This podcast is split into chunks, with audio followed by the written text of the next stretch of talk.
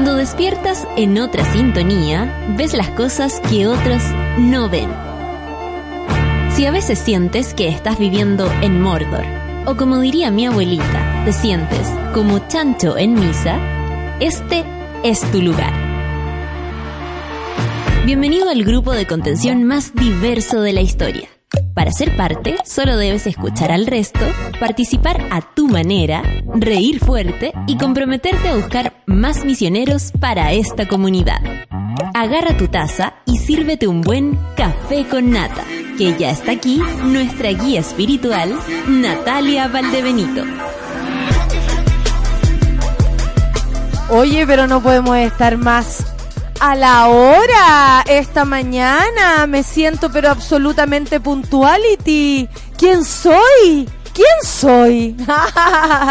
Bienvenida, monada. Estamos aquí, equipo completo, para darle pie a nuestro querido Café con Nata, que nos engalana todos los días. Hoy día es 4 de junio y yo tengo que partir diciendo que es el cumpleaños de mi madre, a quien amo profundamente, y también de mi abuela esa abuela que yo tanto les he comentado, ellas dos, mis dos mujeres, madre e hija, están de cumpleaños el día de hoy. Más de alguna vez mi mamá pensó que mi abuela de floja la había escrito el mismo día que ella.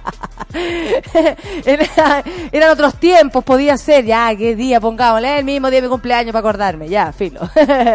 Pero no, nacieron el, mismo día, eh, con diferencia de años, por supuesto y le quiero dedicar este día a mi madre por todo lo que me ha enseñado, por todo lo que me ha, me ha enseñado haciendo más que diciendo y eso siempre se lo voy a agradecer por meter gente diversa a la casa que nos permitió entender la diversidad desde tan temprana edad, por enseñarnos que ayudar al otro y estar y ser empático es parte de importante del ser humano, como te construye el otro también para para ser tú mismo eh, una mujer que mm, sin duda vivió todas las inclemencias que una mujer en, tiempos de machismo así extremo eh, tenían que enfrentar y que con su acción diaria nos enseñó que eso no era el camino correcto, incluso le enseñó a ese mismo men que tenía a su lado.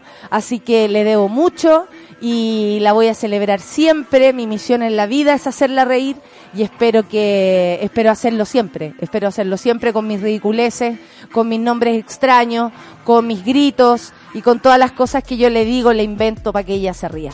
Así que esta mañana se la dedico a mi madre y a mi abuela, que por supuesto mi abuela, esa abuela que te daba plata cuando nadie te daba, esa abuela que te dio la pastilla para dormir cuando estabas deprimida. ¿Cómo olvidar cuando me agarra en un pasillo de la casa y me dice, tipo mafiosa, estáis durmiendo, ¿no? No, toma ahí tenéis para que durmáis. Sabía que estaba deprimida, entonces me drogó. Esa es la abuela que queremos. Bueno, a mi abuela también le dedico este día, por supuesto. Y en nombre de mi madre le doy la bienvenida a todos los que están escuchando el Café con Nata y que quieren integrarse esta mañana al, al día a día. Eh, estamos contándole todos los días cómo va a ser nuestros próximos meses de programa. Se va a quedar a cargo nuestra querida Pancito.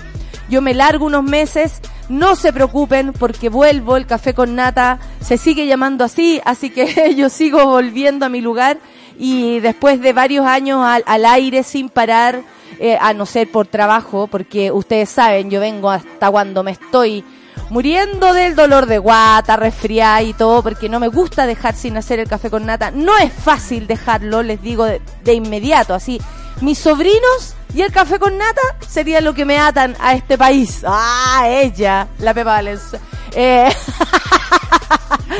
eh, no, no, de verdad, es algo que me ata. Y yo le dije a los monos en algún momento que estuve bien complicada.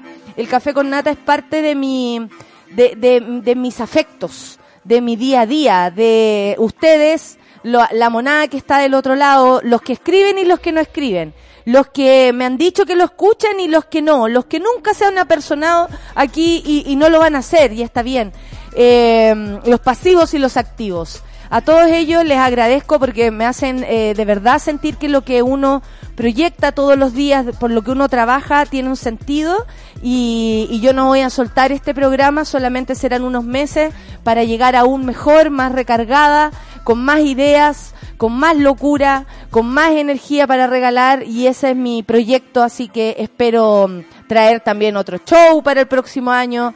Eh, hoy día se estrena el tráiler de la película en la que participé, así que van a poder ver de qué se trata esa locura, que va a ser estrenada en octubre. Yo ahí ya voy a estar acá, así que les vamos a contar, a traer a los actores, a las actrices. Eh, nos vamos a hacer parte de eso porque obviamente estoy yo metida, entonces estamos todos, los amigos somos así. Nos involucramos con lo que hacen los amigos y esa es la idea. Así yo mismo le explico y los involucro a ustedes en mi vida como tanto ustedes lo han hecho generosamente, solidariamente y además con la confianza que no hemos ganado de parte de ustedes, pero que se trabaja día a día, que es lo que yo creo, con humildad, porque somos todos iguales y a mí me gusta vernos así y también me gusta ver las diferencias que hay en cada uno y disfruto de aquello y aquí hay un espacio para la diversidad. Así que con hartos mensajes esta mañana, son las nueve con cuatro minutos, iniciando el programa tempranito como tiene que ser. Y nos vamos con Chick y Good Times. Café con Natanzuela.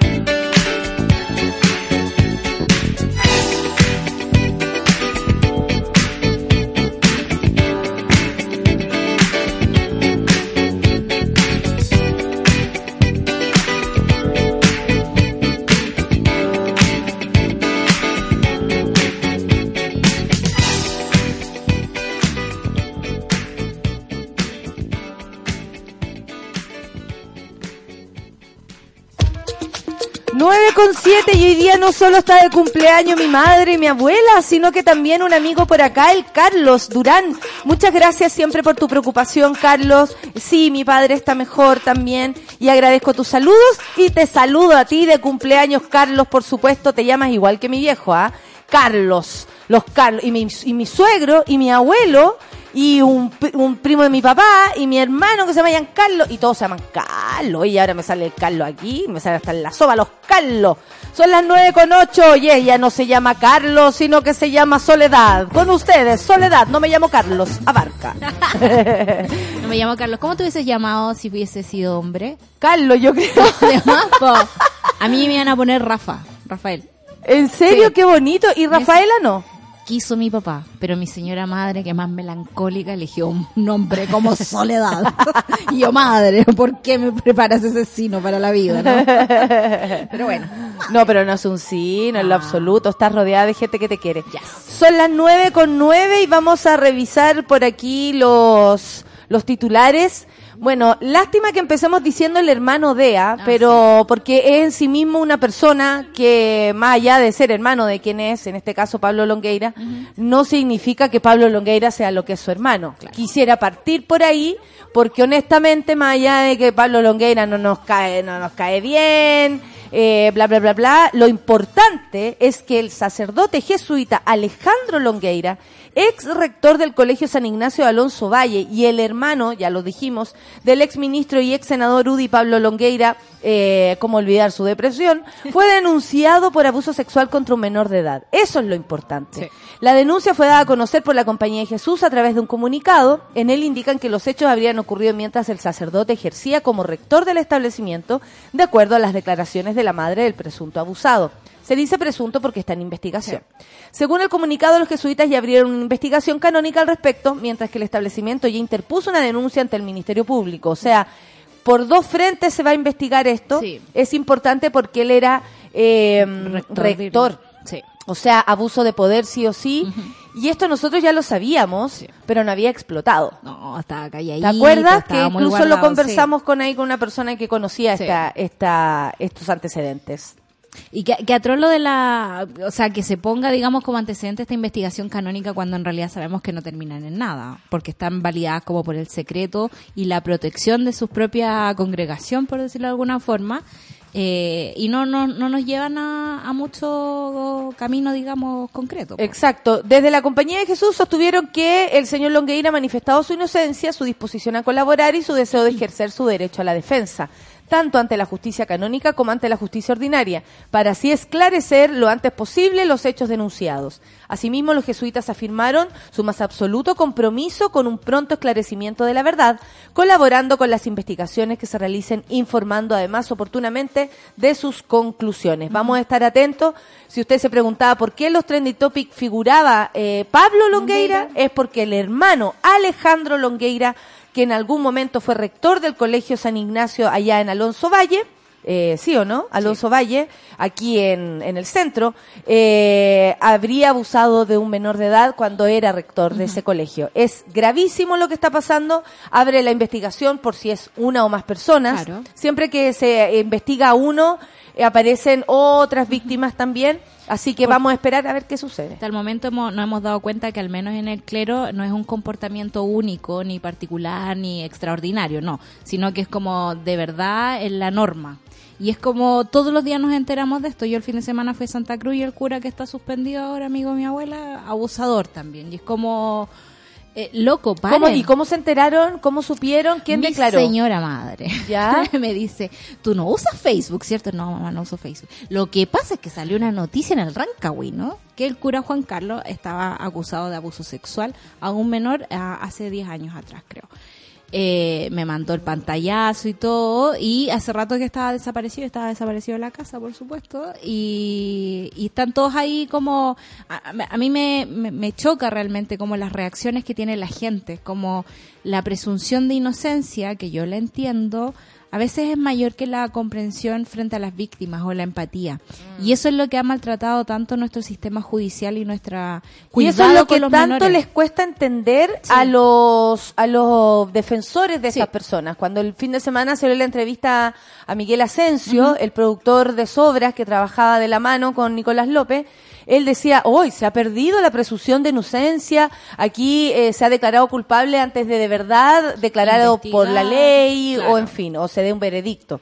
Y la verdad es que en base a la presunción de inocencia, por supuesto que es un derecho y se investigará y ojalá se haga, el punto es que las víctimas nos hemos visto eh, sin armas frente a, acusar, porque como es inocente, yo todo el tiempo paso a ser una ridícula que está dando palos de ciego, anunciando lo que me pasa, contando mil veces lo que me pasa, poniéndome a disposición del servicio médico legal, bla, bla, bla, bla, y resulta que como la presunción de inocencia protege al acusado, yo me veo afectada al ser mil veces investigada, mil veces maltratada eh, en el proceso. Maltratada en el proceso, como tú bien lo dices, entonces obviamente eh, se ha puesto como la presunción de inocencia por sobre las víctimas. Claro, hay como una idea de que hay ciertos conceptos que te protegen como del sentido común. Yo creo que no es excluyente que de verdad la presunción de inocencia es algo que debería correr para todo, pero creo que eh, esas ganas de ponerlo primero frente al sufrimiento de las víctimas o de atender, digamos, su proceso,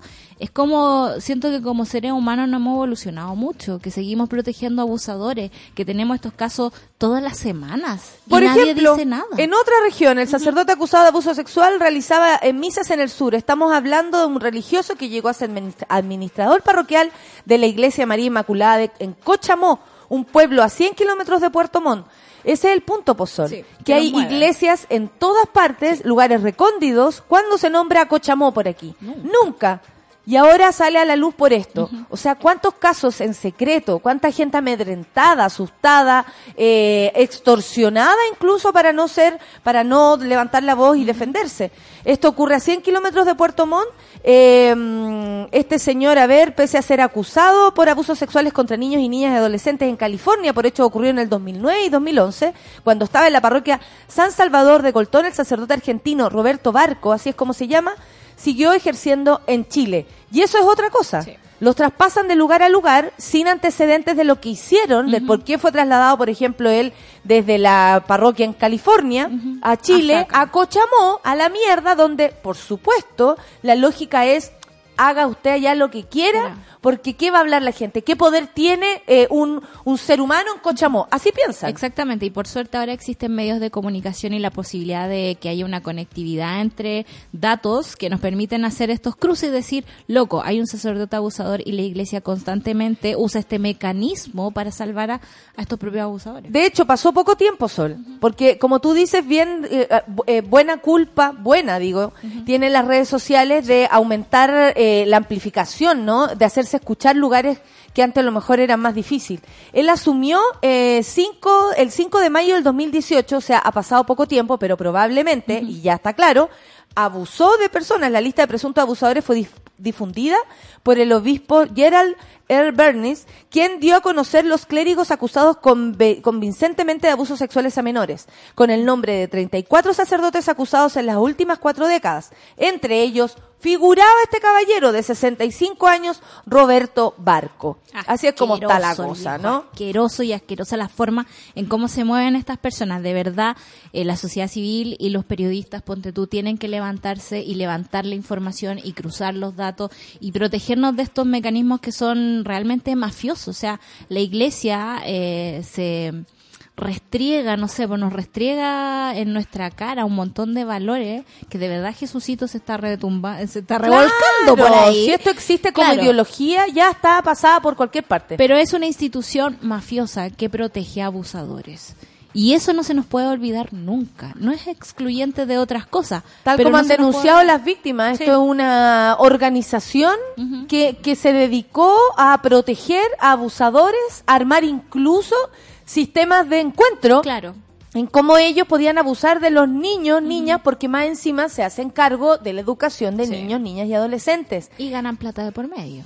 Se forran, eh, abusan y eh, más encima se organizan para hacerlo y se esconden. Tienen un Estado Vaticano tienen un gran banco y esas son fuentes, digamos, súper poderosas para poder eh, muñequear ciertas cosas en ciertos países. Sabemos, ponte tú, que todos los abusos cometidos por los salesianos en Chile tienen que ver con que los tipos se hicieron amigos de los ex NI, de los pacos, que llegaban a los pueblos, los invitaban a comer. Yo conozco muy bien este sistema, en el fondo es como que se hacen amiguitos, eh, que van a tomar la oncecita, que le van a dar la comunión a la vieja, a la mamá del Paco, y loco, el cura puede entrar a las escenas del crimen, puede hacer lo que quiera y el Paco no va a decir nada. Y eso ha sido un gran, una gran bandera que nos está diciendo, así como los Pacos son otra institución, digamos, por sobre la ley, o los políticos están por sobre la ley, el clero está por sobre la ley. La gente que tiene plata está sobre la, la ley. gente que tiene plata está por sobre la, La ley. elite.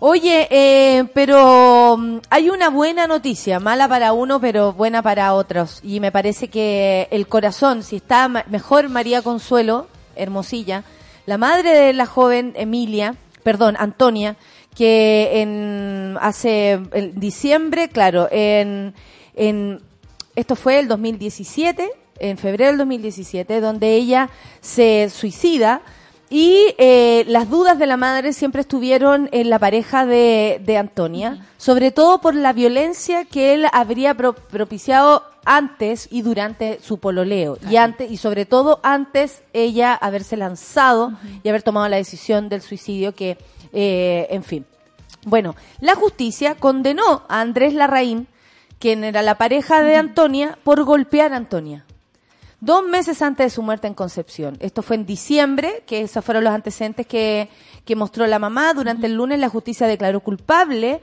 a Andrés Larraín de las lesiones contra su polola Antonia Garros. Esto fue en diciembre del 2016. Los hechos de violencia transcurrieron solo dos meses antes que la joven eh, perdiera la vida al caer del departamento de su expareja en medio de una nueva discusión. Desde su muerte, la familia de Antonia ha luchado por probar que la, que la joven vivía violencia en su relación con el condenado. Junto a organizaciones de mujeres, han recalcado que la muerte de Antonia se trata de un suicidio femicida, es decir, de una decisión mediada por el contexto violento que la joven sufría junto a su ex pololo. Durante el desarrollo del juicio, la Fiscalía y los querellantes lograron acreditar la responsabilidad de la reina en la agresión que Antonia alcanzó a denunciar. Yo estoy súper conforme, dijo Consuelo. Esto ya independiente de que, eh, ellos vayan a apelar, el hecho es que se haya acreditado la agresión que Andrés eh, a Antonia. Eso para mí ya es un triunfo, declaró María Consuelo Hermosilla, madre de la joven. El condenado arriesga una pena máxima de menos de un año de cárcel. Aquí es donde, por supuesto, siempre vamos a quedar al debe, Sí. porque probablemente, que era lo que decía ayer la gente en el Twitter, no vaya a pasar nada. Él vaya a mm, tener una firma mensual, Claro. tal vez, o una orden de, no sé, de un arraigo nacional, Claro. tal vez, o una prisión En la casa. en la casa, tal vez, todo es tal vez. Por eso yo me apego también a lo que dice Consuelo, con que ya se acredite, con que ya le digan, sí, usted fue al agresor de Antonia, hay harto que se está diciendo. Esto marca un precedente, porque Antonia no está aquí para contarnos lo que pasó, es su familia la que la defiende esta vez. Y tenemos que recordar que antes de este juicio, eh, él, eh, él amenazó a Consuelo, a la madre de Antonia, por esto mismo que está pasando, con títulos muy violentos, mandándole mensajes muy violentos, en los cuales básicamente la amenazaba a seguir con esto. Entonces, me parece que lo que está pasando acá es muy importante. Para la familia, la pena que eh, la baja pena que podrá tener la raíz no es una novedad, por supuesto, por lo que la madre de Antonio insistió que no hay nada que me haga conformar en esto. Pero conociendo la realidad que tenemos, seguramente va a ser menor y lo acepto. Eh, Consuelo contó detalles también de las amenazas vía digital, como yo les decía hace un momento, donde, por ejemplo, decía cosas como, sí, Consuelo, te hundiré como sea, se te viene, despertaste un gigante dormido solo por falacias, o sea, la forma en que tiene de referirse a sí mismo, Eh, ¿qué te pasa? Le quedan cinco horas para pensar antes de dormir su siesta. Estos fueron algunos de los mensajes que recibió eh, Consuelo de parte de, el, eh, de este señor Andrés Larraín. Y la abogada defensora Paula Villalobos intentó probar que fue su representado quien resultó agredido por su polola. De nuevo una mujer, gracias Paula Villalobos por, por existir. ¿Ah? Hashtag ironía, por favor. Un hecho que no fue comprobado, por supuesto, por la justicia. Finalmente, la decisión de un eventual recurso de nulidad se tomará tras conocer los fundamentos de la sentencia, cuya lectura se realizará el próximo sábado. Eh, aquí me gusta el desconcierto hace una, después de, la, de leer la, la noticia, dice, te recordamos si eres víctima de violencia o conoces alguna víctima, quieres informarte también para saber qué hacer, llama al Fono Ayuda y Orientación 1455. Esta es la línea anónima que atiende todos los días las 24 horas, gratuito también desde celulares. 1455. No está de más tener este número a mano. 1455, así como no sabemos el 133, el 133 y la, la, la. Ya, 1455. Si usted escucha a alguien que esté ocurriendo cerca de su casa, no sabe cómo, porque Claro. honestamente cuando uno ve violencia, da miedo. Sí. Yo no sé qué le pasa a las personas que dicen, me voy a involucrar. Honestamente, eh, me- da miedo. Sí. Da miedo meterse, da miedo llamar a los pacos, da miedo que sepan que una fue la que sapió, en fin. U, eh, 14 55 por si se quiere preguntar sobre algo, informar y además si conoce alguna víctima o usted misma es víctima de violencia. Me parece genial que después de cada de esta, una de estas noticias se dé el Ese número, dato. Se ponga en la pantalla si es que esto está dado por televisión, en fin. Eh, estoy segura que hay víctimas escuchando y que de pronto esto le puede dar una lucecita, decir, a ver, a ver, a ver, ¿qué pasa si llamo? Claro, por último, la posibilidad de conversar con alguien. Sabemos que eh, esta- este tipo de noticias nos rompen un poquito el corazón porque nos dan a entender lo quebrado que está nuestro sistema judicial, a quien protege nuestro sistema judicial. Que exista este precedente es un avance y creo que eh, nos deja como lección de que si nosotros, ciudadanos, eh, sociedad civil, vamos, denunciamos, hacemos las cosas que hay que hacer, eh, por mucho que cueste y nos duela, eh, las cosas se van moviendo un poquito, vamos moviendo la, la línea un poquito más allá en cuanto a protección con respecto a, a organismos que no están ni ahí con protegernos. Eh, lo bueno de que existan estas líneas es que al menos eh, no están solas que hay, hay gente al otro lado que les puede dar una palabra, que puede aliviar un poquito la situación eh, solo conversándolo con otra persona.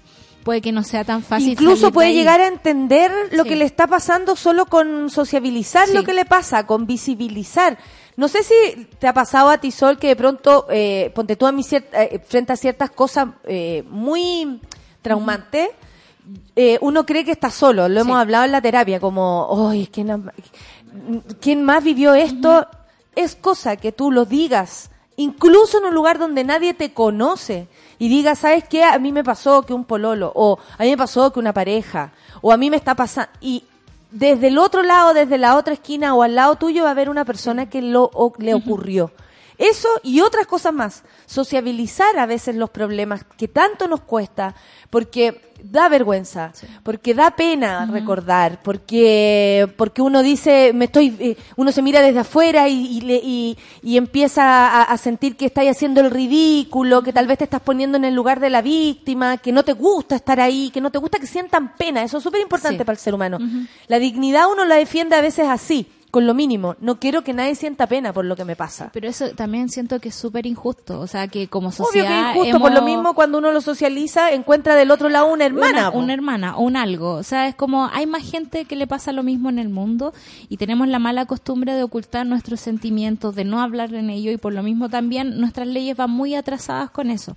Eh, es importante que hablemos, que se- sepamos que existen esas otras personas al otro lado y que también hay formas de salir de ahí, que no es un callejón cerrado y oscuro, a menos que se te pase un poco el tiempo nada más. Luis. Oli. ¿Cómo estás? Hola. Bien. Hay una cuenta de Instagram que es peruana que se llama Está bien estar mal. ¿Ya? Y hablan de eso, pues, como de empezar a normalizar el hecho de estar mal, de no, de, bueno, de no estar bien, básicamente. Y, eh, o sea, en realidad como es asumir súper que normal, una... oye, eh, si al sí, final del día a día. la cultura, por, por este chiquillo Larraín, que es tan abacanado, esa es la cultura en la que nos meten, pues como de Cualquiera enseñarnos puede a ser por bacanes, de, de que siempre perro, siempre ganador, siempre campeón, ¿cachai? Mentira.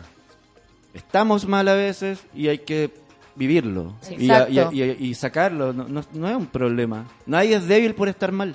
Exactamente. Y cuando uno lo habla, de inmediato aparece otro que dice, "Ah, qué alivio, no estoy sola, no estoy solo. Y honestamente es la mejor forma a veces de sanar las penas.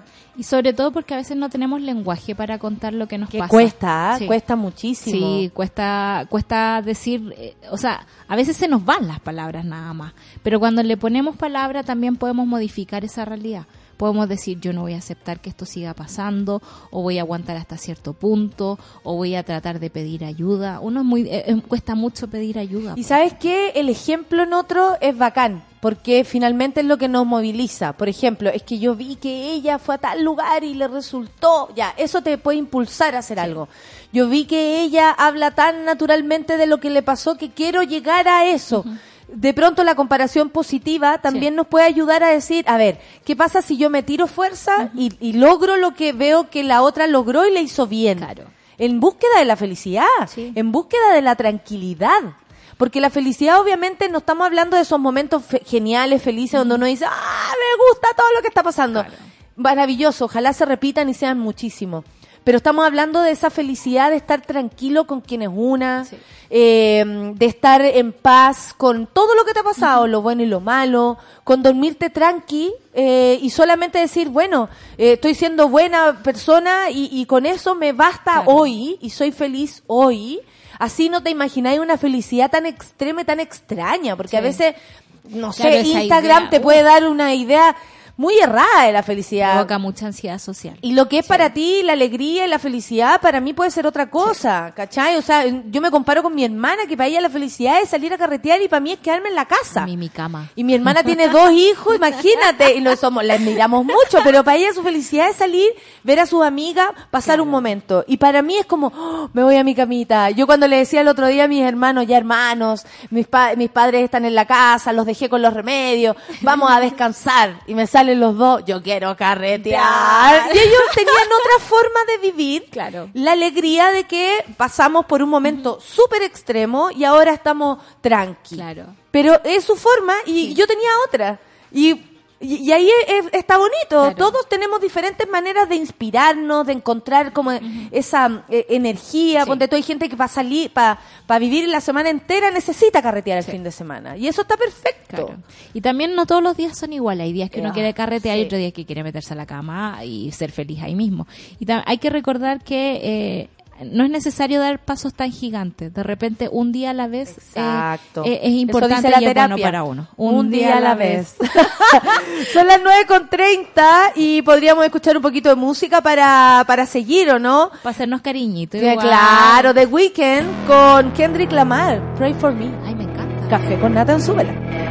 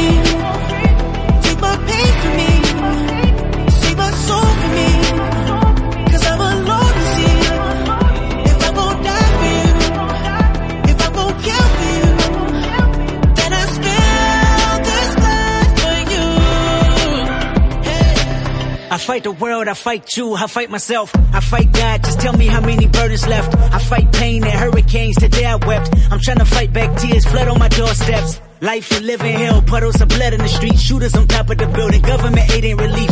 Earthquake, the body drop, the ground breaks, the poor run with smoke lungs and scar face. Who need a hero? Hero. You need a hero, look in the mirror, there go your hero. Who on the front lines at ground zero? Hero. My heart don't skip a beat even when hard times bumps the needle. Mass destruction and mass corruption, the souls of suffering men. Clutching on deaf ears again, rapture's coming. It's all prophecy, and if I gotta be sacrificed for the greater good, then that's what it gotta gon' be. pray for me.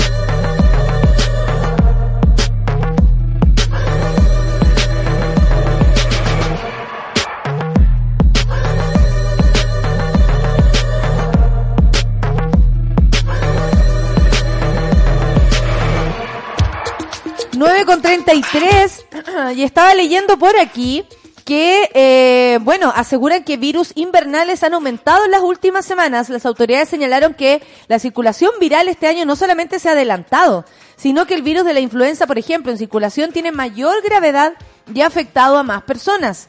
Como les contaba, ya han muerto como 10 personas, 8 o 10 personas, eh, disculpen la imprecisión, pero una persona me dijo 8 y otra persona me dijo 10, así que voy a decir que está entre 8 y 10 personas que ya han muerto por influenza y, y uno dirá, bueno, la gente no muere. La verdad es que por un virus es extraño que se muera. A eso, a eso, a eso vamos. Cuando en el 2009 murió gente por la influenza H1N1, que era la porcina, la verdad fue porque el virus mutó de una manera, que es lo que me explicaba el doctor, que no se conocía. Por ejemplo, lo- a los enfermos no los intubaban a tiempo, entonces colapsaban eh, los pulmones y así el sistema completo del cuerpo de, lo- de los enfermos. Y después se aprendió, se est- estudiaron todos los, Claro. como las variaciones de la influenza y me explicaba que le han dado en el clavo. Pero este año se ha desatado. Sí. Incluso gente que está vacunada eh, ha, ha adquirido el virus y por supuesto en menos medida, porque obviamente la vacuna te protege, pero eh, mm, eh, eh, ha mutado el virus. Es, está, es un bicho que cambia de forma. Y aunque hayan medios incluso económicos para, para surtir ese efecto, no, no se puede porque el virus es mortal. Sí, y está súper bravo. Yo ayer me quisiera vacunar porque tuve como una hora libre en mi vida y dije voy a pasar a vacunarme y está agotada en todos los lugares cercanos a mi a mi casa. Mi mamá dijo que me lo iba a conseguir y me iban a vacunar el fin de semana. Muy en bien, muy Cruz. Pero eh, hay un llamado de la Organización Mundial de la Salud a no automedicarse. Y no es un llamado así como cuando hablamos del cambio climático, que ahora es un desastre climático y tenemos que empezar a buscar otras palabras para hablar de él. Eh, está pasando lo mismo con los bichos. El hecho de que nosotros tomemos tanto antibióticos, que cuidemos tan mal el aire, por ejemplo, Cuidado Santiago. que con los tenemos- antibióticos porque cuando uno guarda ese como que te sobró de la Sí. enfermedad pasada y luego sientes o crees sentir los mismos Te síntomas zampáis unos tres más. y te baja el bueno eh, lo que pasó con mi padre por ejemplo que los primeros días los exámenes no dieron el, el resultado de H1N1 entonces al pensar que podía ser una bacteria empezaron con los antibióticos lo cual lo debilitó Sí. sus pulmones casi explotaron y el virus entró con más fuerza. Fuerza, sí. ¿Cachai o Entonces- no? Entonces, no es tan fácil lo que está pasando. Y hay lugares donde esto está peor, como por ejemplo en el Hospital San José. Los trabajadores de urgencia de la Comuna Independencia se mantienen movilizados a través de las malas condiciones de atención hacia los pacientes que ellos mismos están dando. Decía hoy día la vocera de, de, de todos los trabajadores, decía que eh, primero que todo se adelantó el caos. Claro. Esto se esperaba para dos semanas más, para junio, julio. Pero estamos con unas preemergencias bravas. Eh, o sea, ahí sumémosle la contaminación y la falta de ventilación. Y eh, decían, nosotros no podemos incluso a veces ni siquiera darle una silla a una persona. Ya estamos atendiendo, ya la gente está hospitalizada en sillas, o sea, entra como por ley de, de, de hospitalización, pero no tiene ni siquiera una habitación ni una cama. Claro. No estamos ni siquiera hablando de una habitación para ti solo. No, una una cama. cama, sí. Una cama para poder ser atendido. Bueno, ellos se mantienen trabajando en turnos éticos pese a esta movilización para no dejar de tratar a la gran cantidad de personas que se atienden en dicho recinto, donde muchas se registran más de ocho horas de espera para una atención médica. Además, habrían pocos insumos, eso también lo declararon ellos, para procedimientos médicos y atenciones ambulatorias y, por supuesto, cirugías de mayor complejidad. complejidad. Según detallaron los trabajadores, hay aproximadamente 54 pacientes en calidad de hospitalizados, pero no en cama, sino que en una sala de reanimación, acceso a la urgencia y en los pasillos, donde a modo de ejemplo se indica que hay dos pacientes hospitalizados desde comienzos de mayo, pero en salas que no están destinadas para ellos. Más de un Comienzo de mayo. O sea, ¿cómo te vas a mejorar si ni siquiera puedes estar acostado? El Hospital San José está construido por una población eh, em, aproximada para de 400.000 personas, pero actualmente abarca más del doble de personas. Eso es lo que decían también hoy en la mañana, que probablemente para lo que se construyó el Hospital San José no está dando abasto No, por la gran cantidad de gente que necesita de los servicios. Gloria Pinto, técnico paramédico del servicio de urgencia, señaló que el hospital está pasando por un momento crítico, donde exigen al menos un hospital de campaña que permita atender con dignidad a los pacientes. Los trabajadores de urgencia del Hospital San José hicieron un llamado a que se tome en cuenta eh, la situación que está ocurriendo. Y se tomen, por supuesto, las medidas necesarias al respecto, ya que claramente se están vulnerando los derechos de los pacientes. Y entre medio ellos, como servicio público, se ven también en un problema porque no, no, no pueden dar el servicio, pero al mismo tiempo eh, los pueden demandar, Claro. o sea, están en riesgo. Sí, todo el rato. Están aguantando el sistema cuando no es su responsabilidad.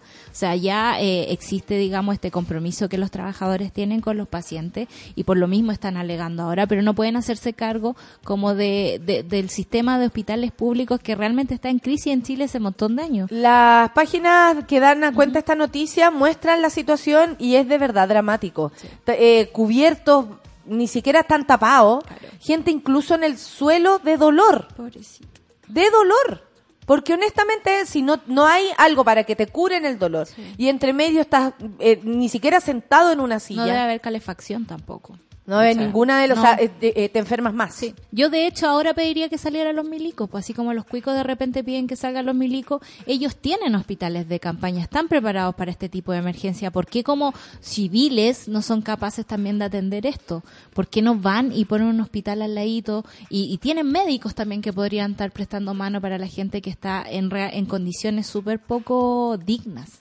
Eh, es súper fuerte lo que pasa porque tenemos dos gobiernos de Sebastián Piñera donde las listas de espera se van rellenando por plantilla de Excel, digamos. Vamos sacando a esta gente de aquí de alguna y otra forma, pero en realidad no estamos solucionando el problema real que no somos capaces de prestar una salud digna y básica a nuestros ciudadanos. Exactamente. Es súper importante saber esto también porque si usted cae en desgracia, no se vaya a meter en este minuto al Hospital San José. No. ¿Cachai? Que también yo quería dar esta noticia Sí. también como para decirle a la, a la monada si está cerca, si ese es su lugar, porque a veces también in- in- influye que es tu lugar Es más tu cercano, es tu sector, o es a donde siempre vas y no tienes inconveniente, ahora no vayas. Sí. Y sabéis que hay otra cuestión que me pasa con el tema de la salud, es que no sé si se han topado con un montón de gente porfía que no le gusta ir al doctor. Y detrás de ese no quiero ir al doctor hay muchos factores. Si ustedes tienen, no sé, un amigo que quizás no puede pagar tres lucas a un bono de FONASA para ir a una consulta particular y tiene que pegarse el pique al Hospital San José a esperar este tipo de situaciones, acompáñelo, llévelo. No le cuesta nada pagarle el bono a un amigo. Claro, y aquí nos están dando otra ayudita. La Camila Tapia dice, nosotros tenemos stock de vacunas contra la influencia. La ¿Dónde? tenemos a 8.590. Que es como el precio, ¿no? Sí, y aquí mismo le aplicamos todo el mismo valor. ¿Dónde? Esto en Farmacia Los Orientales. ¿Te acuerdas que ayer di Ah. eh, ese, ese dato? Sí. Estamos ubicados en Irarrázaval 4818, Metro Villa Fle- eh, Frey, línea 3. Esto en Ñuñoa. Es la línea de la editorial, así que voy a ir para allá. Lo voy a retuitear, lo voy a retuitear porque no está de más. No. Y más allá, y aquí, eh, aquí depende sí de cada uno. El otro día yo solo pregunté a propósito de una persona que necesitaba y la gente me empezó a decir, no, es que toma jengibre, no, que tómate un pisco sour. No que uno, es buena idea, pero... Yo tenía no- un doctor que me mandaba a tomar pisco Sí, a mí una vez el del colon me dijo, ¿sabéis que necesitáis puro wea? Sí. No es chiste. ¿Qué te gusta? Y me gusta tomarme una pisque, le dije decir, anda a tomarte la piscola, estáis puro estresándote. Exactamente. Ya, en mi casa impulsé la campaña vacuna a tu viejo, pero mi papá se resistió, salió duro para el concurso. ¿Sabéis qué? Eh, hay hartas personas resistiéndose. Imagínate incluso gente que vio a mi padre en el lecho no fue capaz de ir a vacunarse. Sí, como. ¿y vas a ir? No, yo no. Hay cachado que las personas cuando empiezan a, a crecer en edad se ponen como soberbias. Sí. Y creen que no les va a pasar nada. es un pensamiento Es muy divertido. extraño. Sí. Como no, a mí qué me va a pasar si yo nunca me he vacunado, puta. Es como, no sé, extraño ese pensamiento Sí. porque nunca me va a pasar. Disculpa, pero Tu convencimiento no. Claro, puede ser que nu- tú nunca creas que te va a pasar que te vayan a atropellar y finalmente ocurre, eh, o hasta una bicicleta. A mí me tiró dos metros una bicicleta lejos y uno pensará, no, yo voy atenta por las calles No. y no me va a pasar porque yo respeto a los ciclistas. Claro, o uno va Tate. manejando la defensiva en la carretera e igual te pueden chocar. O sea, Exactamente. Eh, la, la vida es imprecisa. Ya lo sabemos. Mira, el Manos Negras dice, el Estado dice que garantiza el derecho a la salud, pero no da insumos, infraestructuras ni personal suficiente, colapsando el sistema y haciendo más atractivo el sector privado. Y por eso es tan complicado cuando el gobierno empieza a cambiar palabras como eh, promover por garantizar. Porque en realidad si pudiera garanti- garantizar el derecho a la salud, nosotros deberíamos estar saliendo a la calle y exigir que se garantice ese derecho. Exactamente. Son las 9.43 y activistas adolescentes, la Greta, Greta Thunberg, activista adolescente por el cambio climático, vendría al COP25. Aunque se rehúsa a hacerlo en avión y vendría en barco. Viene saliendo y así, porque Sí. si no, no llega. llega. ¿Cuánto te demoráis? ¿Unos dos meses? Qué ¿A la antigua? maravilla. A la antigua, claro. Me encanta, Eh, Greta. la activista sueca Greta Thunberg, de hecho, de 16 años, hace poco eh, empezaron a, a- a- a- a- a tirarse en contra de Greta. Sí, pues. Por ejemplo, diciendo, ven, esto es lo que pasa con los niños cuando se les da tantas atribuciones. Están hablando, míranlo. ¿Por qué mejor eh, en la peligrosa es ella? Claro. Diciendo otros eh, mandatarios, la peligrosa es ella. Bueno, Pero a los 12 sí ya se puede consentir entonces desde la perspectiva de ellos y tener un hijo. Claro, exactamente. Eso sí, pero Para opinar, no. no. No. Opinar, no. Pensar, Tener no. mantener el sistema, subsidiar al patriarcado. Trabajar incluso a los 16 años para que otro sea rico, sí. cualquier cosa, menos pensar y movilizar de ta- la manera tan maravillosa que lo ha hecho Greta. Anteriormente se había informado que la adolescente había descartado su viaje al país, pero en los últimos días los planes del activista han cambiado. Dijo, me voy a ir a meter para allá. Eso sí, debe comenzar prontamente su arribo, ¿ah? Puesto que Greta no se transportaría en avión. La joven se niega a usar aquel medio de movilización debido a su alto impacto ambiental, por lo que pretende llegar al país en barco. Me estoy sintiendo muy mal. Eh, Thunberg ha impulsado importantes campañas y movimientos que hoy se replican en casi todo el mundo. En el caso de Fridays for Future, que era este hashtag Viernes por el Futuro y School Strike for Climate. O sea, paro escolar por el clima, cuando fue que pararon todos los cabros y ella se subió a un, y dijo, esto eh, les vamos a enseñar que todos los viernes vamos a parar eh, para decirles que el cambio climático es algo que está pasando, necesitamos tomar medidas y para que vean lo importante que es. Eh, fue, fue muy bonito eso. Cabe recordar que el COP24 realizado en Polonia, Greta dirigió sus discursos y reclamos contra los mayores líderes mundiales, que son los que ahora están diciendo, a ver, ¿dónde están los papás de Greta? ¿De la niñita esta? saquen a esta niñita. En paralelo, el nombre de la joven ya suena para ser merecedora del premio del Nobel de la Paz. Bueno, si se lo ganó otra gente, o fue. Obama. o se lo ganó Obama. Con una guerra. Uno dice, esto, lo- haber. esto lo están eh, repartiendo, Sí. así como las gaviotas. La COP25 en Chile se realizará entre el 2 y el 13 de diciembre. Estaré aquí, ¿ah? Sí, ¡Qué y- bueno! Y, quizás, quizás tendremos novedades con respecto a eso. a Greta, en un espacio que aún no ha sido confirmado por el Ministerio del Medio Ambiente, que por supuesto está dando vuelta en círculo porque sabe que esto va a ser un grave problema para, Exacto. para el día a día, para la, para la, la agenda, Sí. sobre todo mediática que tanto le importa a Piñera. Y pescaron tan poco que ni siquiera se consiguieron un lugar, pues y por eso están así como, uy, ¿qué vamos a hacer? ¿Dónde vamos a hacer la COP? Oye, que nos prestan el GAP, no. No, no. Oye, nos prestan el de, No. no. Y, y- y no lo quiere, o sea, o mucha gente se va a ofrecer y ellos mismos van a decir, no, aquí Claro. no porque es muy zurdo. Claro. No, aquí no porque es muy central, entonces pueden llegar La todas las manifestaciones. No, aquí lo van a hacer en el Cerro de los Castillo, la. Claro. bien lejos.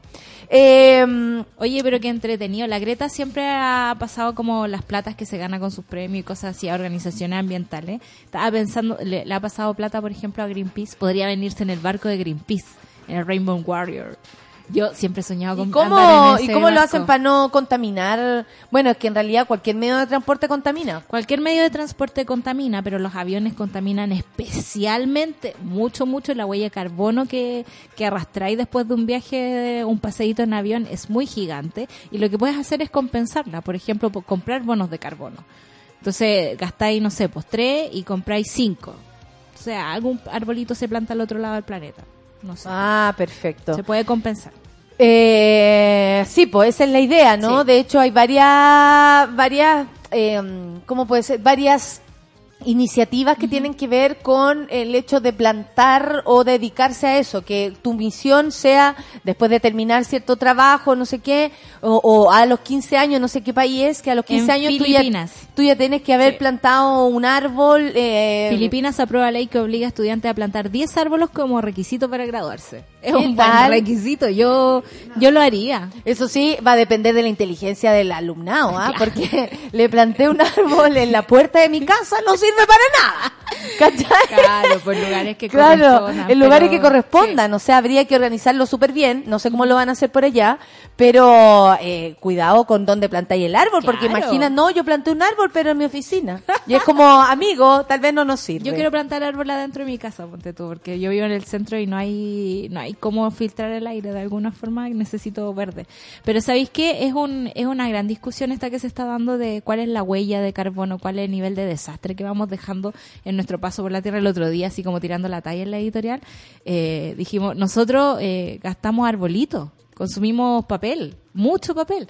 Entonces, ahora hay editoriales, en Alemania, por supuesto, gente importante, eh, que está tratando de plantar bosques en la medida de que va también talando para hacer papel y publicar libros. No está, no está mal. No está porque mal además plantear un pensar, bosque, más allá digamos. de cortarlo una vez que ya se necesita esa, eh, igual es un pulmón. Sí, Y, y, y se puede se puede no morir el, el bosque aunque lo talemos, digamos, Claro. porque si vamos re- Renovando. renovando, renovando, renovando. Mira, estoy leyendo los Twitter y me cuento con la Soy Lapia, que dice que trabajó seis años en el hospital público y es, comillas, normal ver 30 camas en una sala habilitada para 20 personas en los pasillos de urgencia, no poder recibir a los recién nacidos porque no hay cupo y se usan las platas para hacer oficinas del café. Exactamente. Si ese es el problema, ¿quién, quién hace las auditorías de los hospitales? Porque los hospitales además también son parte de la cuenta pública, por ejemplo, hay tres en construcción, dejamos 20 en proyecto, hay uno funcionando. ¿Por qué nadie dice, loco, que esta cosa funcione bien? Ponme un hospital que funcione bien.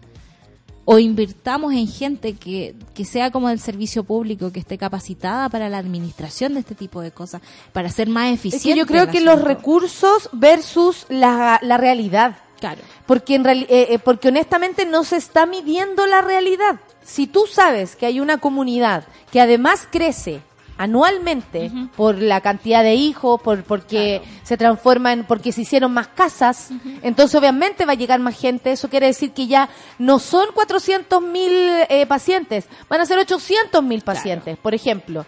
Porque obviamente si pones más viviendas, más gente va a llegar a vivir, más gente va a necesitar de su hospital. Entonces se hacen las cosas pensando ni siquiera en el futuro, sino que hagamos un hospital, llenémonos de flores porque lo estamos inaugurando y hasta ahí llegamos. Sí. Pero el cómo esto resiste el paso del tiempo y la y todo lo que como cambia la vida, como van cambiando las ciudades, nosotros mismos nos damos cuenta que en cual no sé, en- antiguamente a lo mejor los tacos se veían, los tacos de autos se veían solo en Santiago. Ahora está con Santa Cruz. Ahora hay taco en Santa Cruz, hay taco en, en, en- en todos lados, en Puerto Montt, en Temuco, en Valdivia.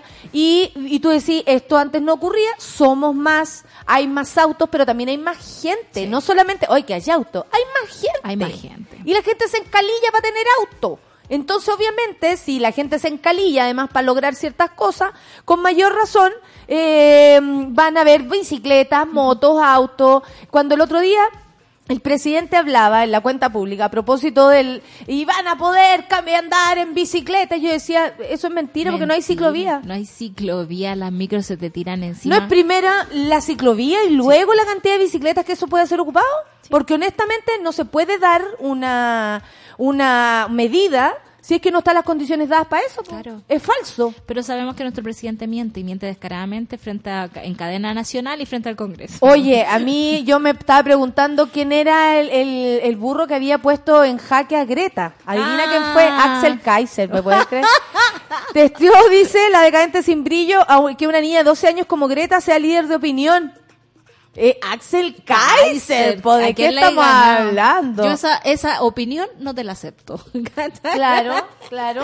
Mira, nuestra querida Dharma, que ahora está viviendo el calor en Berlín, Eh, cuenta que el 6 de junio se, estrenó- se estrenará la película Neo Pasarán. Descubrir que el pas- eh, qué pasó cuando un grupo de trabajadores del Rolls... Ay, esta película es muy buena. Del Ro- de Rolls Royce Factory, estos de los autos, en Escocia, se negaron a arreglar avionetas militares de eh, 1974 y 78 para el dictador Pinochet. Darma está escribiendo como eh, gringa, ¿ah? te voy a decir, dictadora de Pinochet.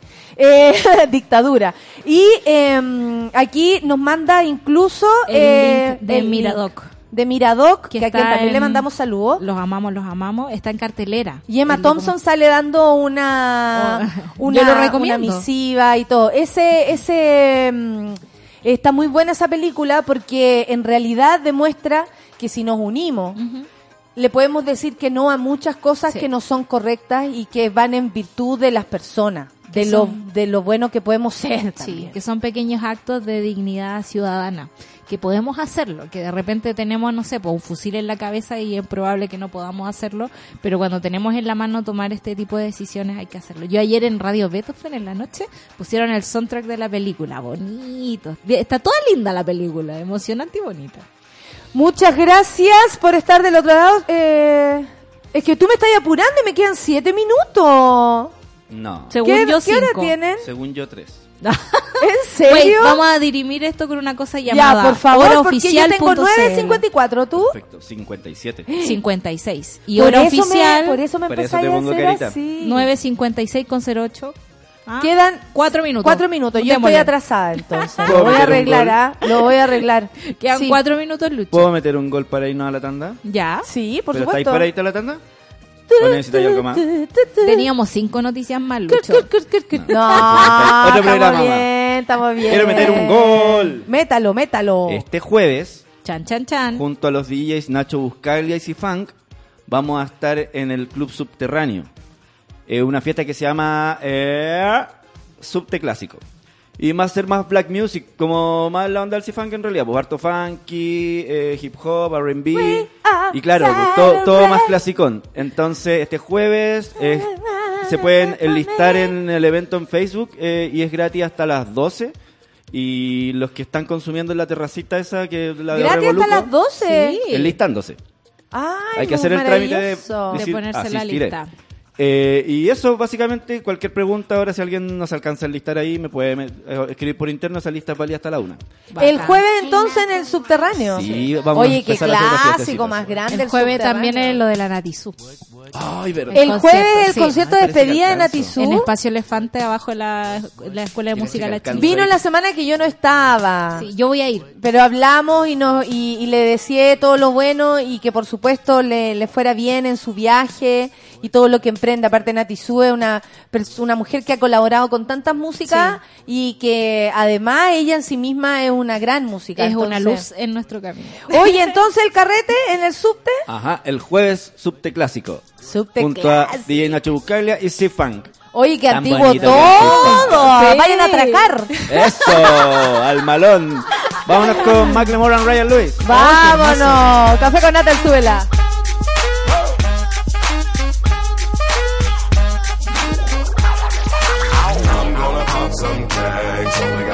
Dollars in my pocket. I'm, I'm hunting, looking for a come up. This is fucking awesome. Now, walk into the club like, what up? I got a big cock. I'm just pumped. I bought some shit from a thrift shop. Ice on the fringe is so damn frosty. The people like, Damn, that's a cold ass honky. rolling in hella deep, headed to the mezzanine. Dressed in all pink, set my gator shoes. Those are green draped in a leopard mink. Girl standing next to me. Probably should have washed this. Smells like R. Kelly sheets. But shit, it was 99 cents. I get copping it, washing it. About to go and get some compliments. Passing up on those moccasins. Someone else has been walking in bummy and grungy fucking man. I am stunting and flossing and saving my money. And I'm hella happy that's a bargain, bitch. I'ma take your grandpa style. I'ma take your grandpa style. No, for real. Ask your grandpa, can I have his hand me down? Velour jumpsuit and some house slippers. Dookie brown leather jacket that I found. Dig it. They had a broken keyboard. I bought a broken keyboard. I bought a ski blanket. Then I bought a kneeboard. Hello, hello, my ace man, my mellow. John Wayne ain't got nothing on my fringe game. Hell no. I could take some pro wings, make them cool, sell those. The sneakerheads will be like, ah, he got the Velcro. I'm gonna pop some tags. Only got twenty dollars in my pocket. I'm, I'm, I'm hunting, looking for a come up. This is fucking awesome. I'm gonna pop some tags. Only twenty dollars in my pocket. I'm, I'm, I'm hunting, looking for a come up. This is fucking awesome. What she know about rocking the wolf on your noggin? What she knowin' about wearing a fur fox skin? I'm digging, I'm digging, I'm searching right through that luggage. One man's trash, that's another man's come up. Thank your granddad for donating that plaid button up shirt. Cause right now I'm up in her skirt. I'm at the Goodwill, you can find me in the. I'm not, I'm not stuck on searching in the section. Your grandma, your auntie, your mama, your mammy. I'll take those flannel zebra jammies secondhand and rock that motherfucker. The built-in onesie with the socks on that motherfucker. I hit the party and they stop in that motherfucker. They be like, oh, that Gucci, that's hella tight. I'm like, yo, that's $50 for a t-shirt. Limited edition, let's do some simple edition. $50 for a t-shirt, that's just some ignorant bitch. I call that getting swindled and pimped. I call that getting tricked by business. That shirt's hella dope. And having the same one as six other people in this club is a hella don't. Peep gang, come take a look through my telescope. Tryna get girls from a brand, man, you hella won't. Man, you hella won't. Goodwill. Poppin' tags. Yes. I'm gonna pop some tags. Only got twenty dollars in my pocket. I'm, I'm, I'm hunting, looking for a come up. This is fucking awesome. Wear your granddad's clothes. I look incredible. I'm in this big ass coat from that thrift shop down the road. I'll wear your granddad's clothes. Damn right. I look incredible. come on, man. I'm in this big ass coat Big ass from coat. that thrift shop down the Let's go, road. come on. I'm gonna pop some tags. Only got twenty dollars in my pocket. I'm, I'm, I'm hunting, looking for a come up. This is fucking awesome. Is that your grandma's coat?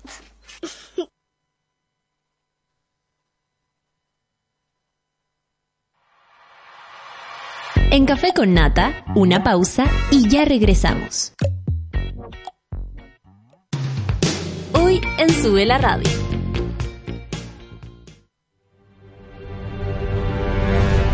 De lunes a viernes, a las 11 de la mañana, Rayen Araya lidera Super Ciudadanos, un grupo de opinantes movidos por la desigualdad social. Super Ciudadanos, hoy a las 11 de la mañana y cuando tú quieras en formato podcast, solo en subela.cl. Tómate un break al mediodía y engaña la tripa junto a Isidora Ursúa y Eleonora Aldea. Porque en Caceritas conversamos, echamos la talla y planeamos un mundo mejor. Siempre con amor. Caceritas, de lunes a viernes al mediodía en Sube la Radio. En otra sintonía.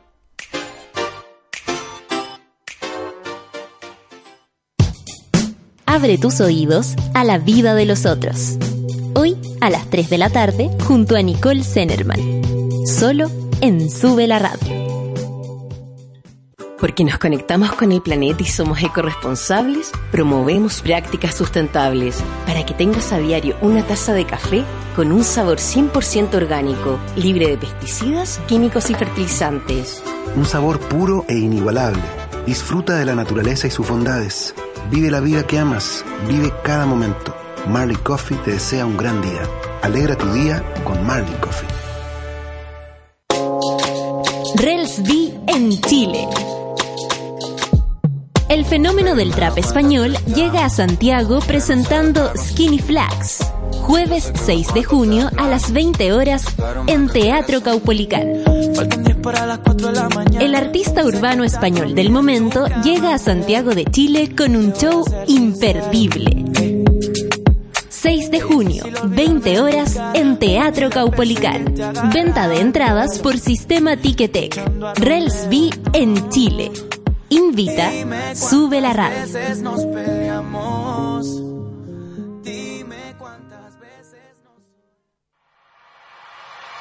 Ya estamos de vuelta en Café con Nata.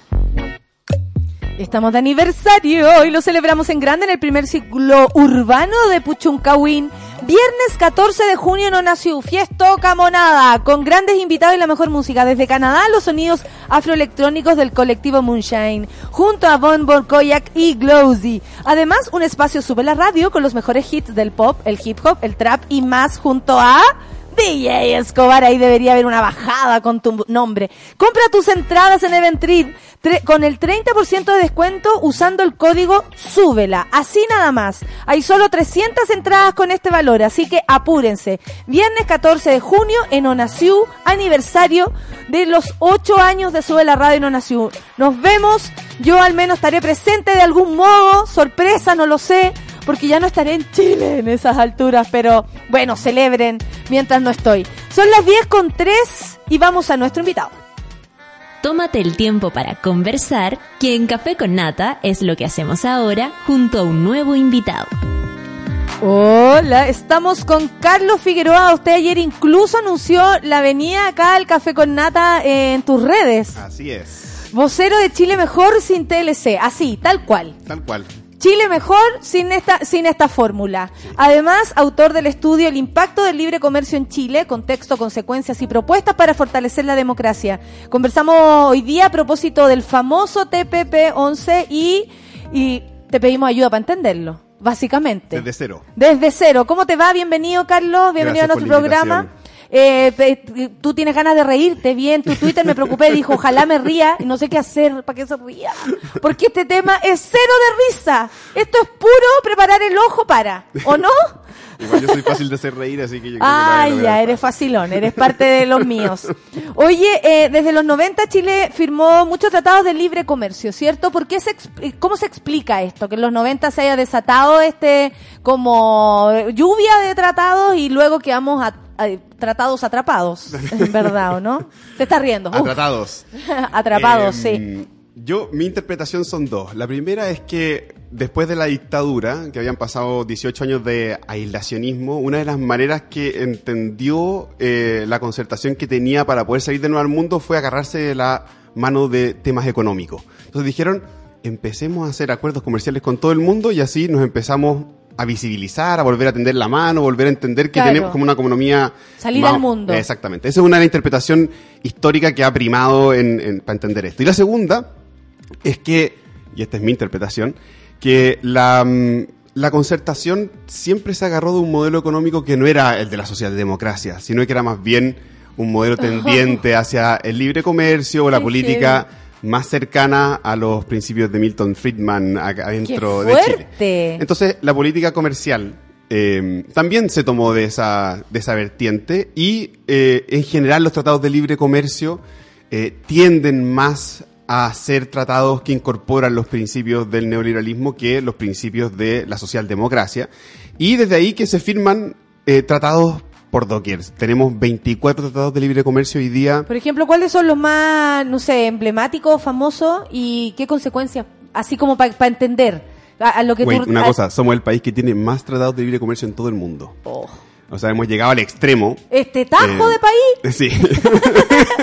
porque es un tajo inexistente que es donde están todas las placas ¿cachai que- tectónicas y los tratados. Mucha gente piensa que somos un país chico y que somos un país pobre. Y no somos ni un país chico ni un país pobre. Dentro de los rankings siempre estamos dentro de los 40 primeros países. De 192, o sea, somos un país esté mal mediano. repartida la plata mediano. es otra cosa. Exactamente. Que esté mal repartida la plata es otra cosa muy distinta. Entonces, en Chile hay plata. El problema es que está concentrada en un lugar. Si uno de- redistribuyera esto, uno calzaría con un país de ingreso medio. Y ahí es donde estamos nosotros, atrapados en un país de ingreso medio que además tiene mal distribuida esta desigualdad y donde los tratados de libre comercio generalmente no tocan estos problemas de fondo. ¿Y cuál fue uno, por ejemplo, de los emblemáticos que nos tiene atrapados? Mm, yo diría que no todo es blanco y negro, no todos los tratados de libre Sí, comercio sí. nos atraparon, ni tampoco todos los tratados de libre comercio contienen puras cosas negativas, también hay cosas positivas. Pero eh, yo diría que el más importante hasta la fecha fue el tratado de libre comercio con Estados Unidos. Hoy día estaba revisando la historia de la ley y uno ve que el tratado con Estados Unidos solamente lo rechazaron cinco diputados, o sea, ocho diputados y cinco senadores.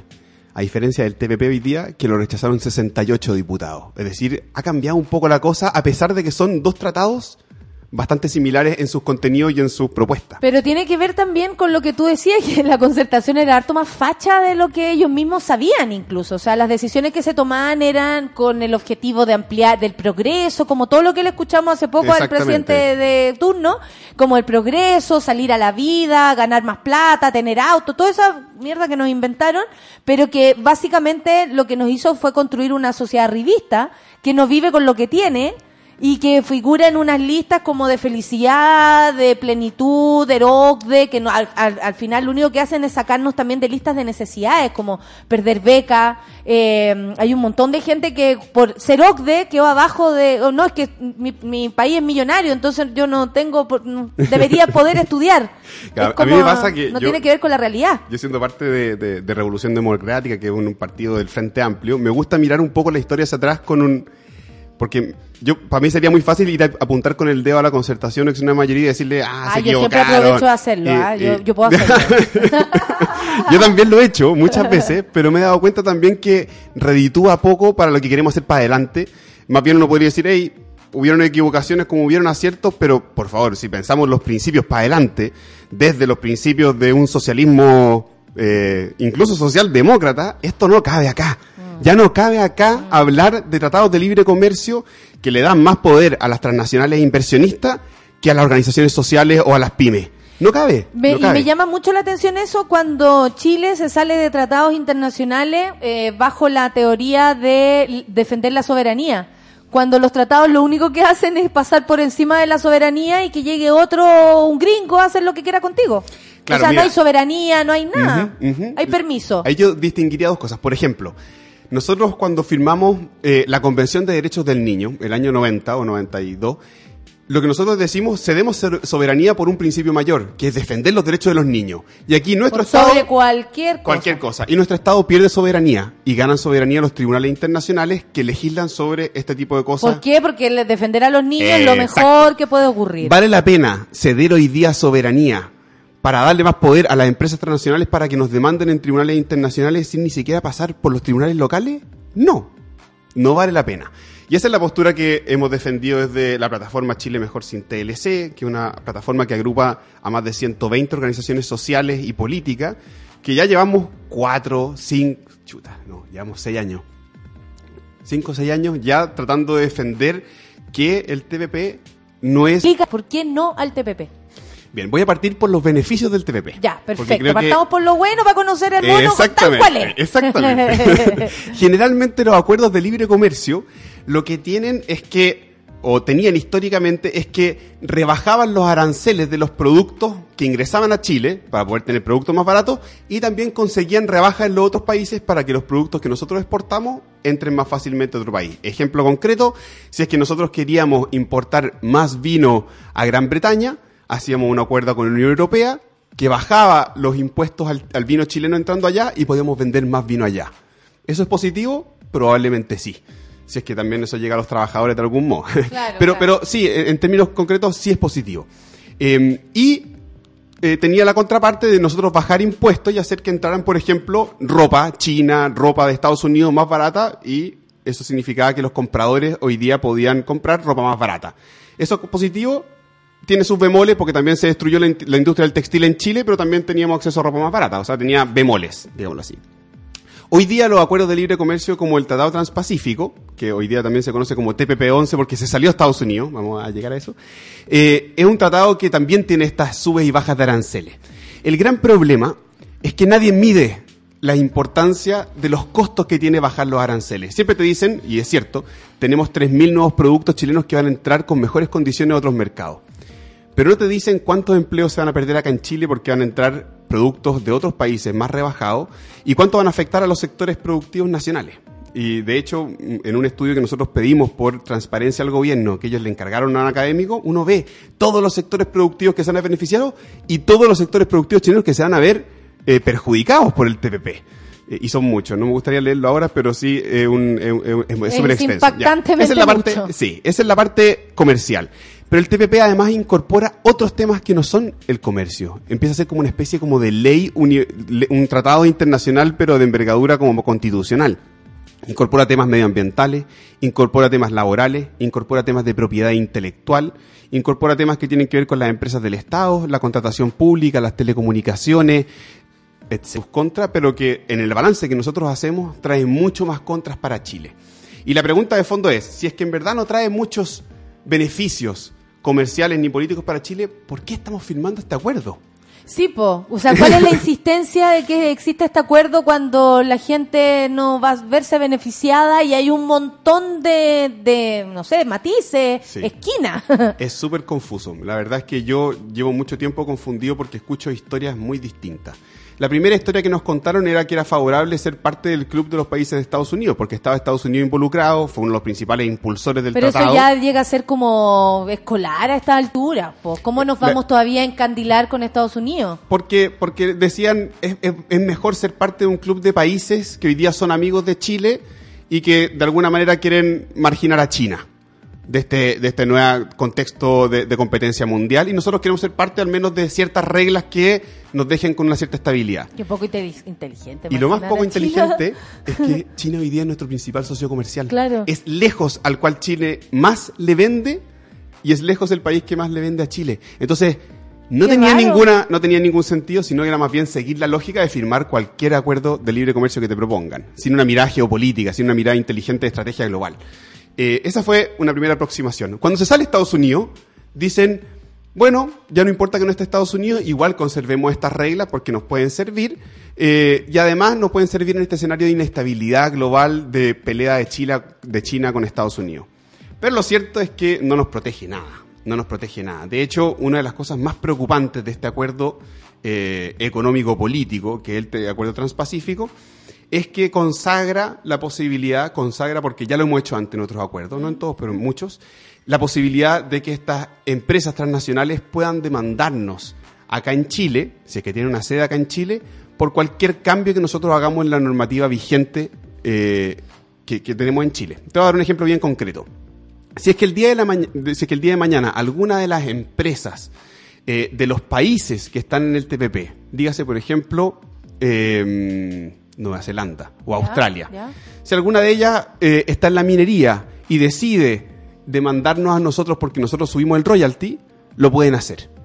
Y lo pueden hacer en estos tribunales internacionales, que son tribunales que eh, legislan más a favor de las O sea, perdemos total soberanía de todas nuestras eh, decisiones. más que perder soberanía, en el fondo lo que nos hacen es, es una amenaza implícita constante de que si nosotros legislamos, porque nosotros no perdemos la capacidad de legislar, nosotros podemos legislar lo que nosotros queramos de aquí al futuro, pero lo que sí perdemos es este, esta libertad de poder hacerlo con tranquilidad. Por ejemplo, hace poco... De eh, acuerdo a nuestras propias condiciones del país que somos, por no medido por Nueva Zelanda, si Nueva Zelanda no se parece en nada a nosotros. Y si consideramos que queremos ser un país de, que, que pasa al desarrollo, como lo dijo Piñera en su discurso, tenemos Bueno. que empezar a ser un país. Gracias por eso que yo no iba a decir. Yo tengo una, una cosa aquí con sonido, no fui yo.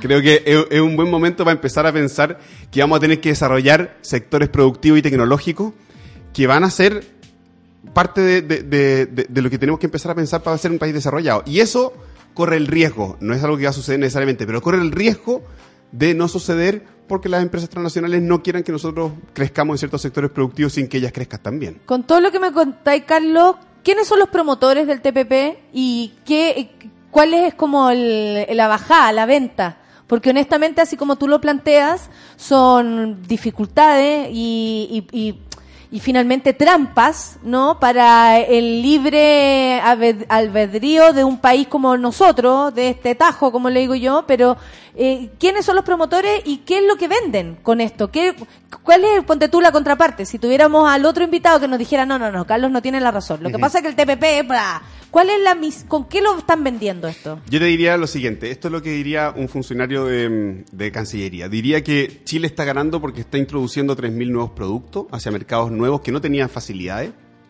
Está estableciendo reglas nuevas que le van a permitir a Chile crecer en los próximos 20 años en conjunto con países que además son países desarrollados. De nuevo 20 años, me Eh. recuerda a otro tipo de reformas que se hicieron pensando en 20 años después. Pinochet haciendo una, una reforma en la educación, por ejemplo. Claro. O sea, yo, yo diría que, Que en en 20 este caso... años, ¡ah! 20 años no. Bueno, de hecho, es- es- esos son los escenarios optimistas, porque en verdad. Bueno, voy a seguir tratando de defender la postura de- de- del ministerio. Diría también que aquí se establecen reglas que le van a permitir a las empresas poder modernizarse y poder generar nuevas tecnologías, porque básicamente abre el campo de las posibilidades, además a nuevas inversiones que le van a permitir a Chile el crecimiento. Estamos hablando de grandes empresas, por ejemplo, los Luxix, que necesitan bajar, no sé, en cantidad de gente que, que, que eh, contratan y en vez de eso ponen una máquina o a dos personas a las cuales van con latigas, como algo así, como a quién le conviene, a qué empresas le conviene, porque eh, eh, empresas, y uno dice, la empresa en que la, que yo trabajo, lo dudo. En general es un tratado que eh, beneficia y beneficiaría a las empresas transnacionales que quieren invertir en Chile o que ya tienen negocios e inversiones en Chile, y a las empresas chilenas que son transnacionales hoy día, que tienen filiales a lo largo de otros países de Latinoamérica o del mundo. O sea, nosotros Chile, con la concentración del capital, ya tenemos empresas transnacionales, y a ellas, por ejemplo, en Perú o en países que están en el tratado, se ven beneficiadas también. Eh, ya sabemos quiénes están detrás de todas esas empresas. Bueno, yo, yo, yo diría que en suma la, la, la, la, la historia detrás del TPP es confusa. Es más confusa la intención detrás. Porque imagínate, Sí. lo promovió el gobierno de Michelle Bachelet. Y hoy día en la Cámara de Diputados, ningún, o sea, 16 de 17 diputados socialistas lo rechazan. Todo el PPD lo rechaza. Toda la, casi toda la DC lo rechaza. Lo rechaza el Frente Amplio. Lo rechaza toda la oposición. ¿Cómo se explica eso entonces? ¿Cómo se explica eso? Que solamente la UDI y RN estén apoyando una propuesta que propuso Michelle Bachelet. Muy extraño. Explícamelo. Es como. Es difícil llegar a conclusiones sensatas de un proyecto que hoy día no encuentra ninguna, ningún apoyo en la ciudadanía, ningún apoyo en las organizaciones sociales y apoyo en la UDI y en RN promovido por el gobierno de Michelle Bachelet. Que alguien me lo explique. Que alguien me lo explique. Eh, Es muy buena la, la pregunta que, que planteaste porque así también nos permite entender el verdadero contexto de lo que está pasando. Hay una preocupación eh, a propósito del TPP-11 que tiene que ver con los medicamentos genéricos y aquí me gustaría que explicarais como esa, esa, esa ligazón entre una cosa y otra porque es lo que nos afecta como en el día a día. ¿No? Comprar remedio, desde el paracetamol para adelante, andamos todos contando la, la chaucha. Y de verdad que a mí que me ha tocado comprar remedios ahora, son carísimos. Entonces, si hay algo con eso, con la, con la semilla, ¿qué pasa con esa parte? Sí. Mira, en el detalle eh, voy a contar un poco también de historia. En el TLC con Estados Unidos es la primera vez en que Chile empieza a cederle a las empresas farmacéuticas la posibilidad de que ellos puedan resguardar la información de los remedios nuevos que ellos creen para tener un monopolio de los datos, ¿ya? Se llamaba, eh, eran cinco años de protección de datos, de no divulgación de datos, en especial de medicamentos biológicos y biotecnológicos. Estamos hablando de los remedios de última tecnología que vienen de origen animal o biológico y que nos permiten sanar enfermedades, ¿ya? ¿Qué es lo que sucede? Una empresa farmacéutica antes del TLC con Estados Unidos lo que tenía era que tenía eh, el periodo regular de la protección de datos de- de- del medicamento que generaba y después entraban las otras empresas farmacéuticas, copiaban los datos y hacían los medicamentos genéricos para el mismo uso. ¿Ya? ¿Qué es lo que pasó después del tratado con Estados Unidos? Todas las empresas farmacéuticas que creaban en Chile un nuevo remedio de origen biológico biotecnológico tenían protección de datos por cinco años extra. Monopolio por cinco años extra. Y después podían entrar los medicamentos genéricos. ¿ya? Wow. En el TPP se produce, en el TPP 12, inicialmente se produce que estos cinco años se alargaban a ocho años. ¿Ya? Eso significaba una pérdida para el Estado chileno de 770 millones de dólares anuales.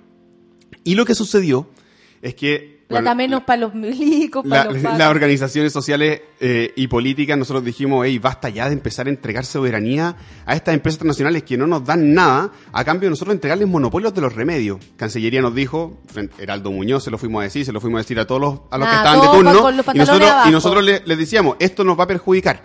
Eh, se sale Estados Unidos y Chile lo que hace, a contrapelo de todo lo que nos habían dicho, es congelar los artículos que tienen que ver con la protección de datos. Entonces, de momento, el TPP llega al Congreso con el TPP 12 y con 20 artículos suspendidos.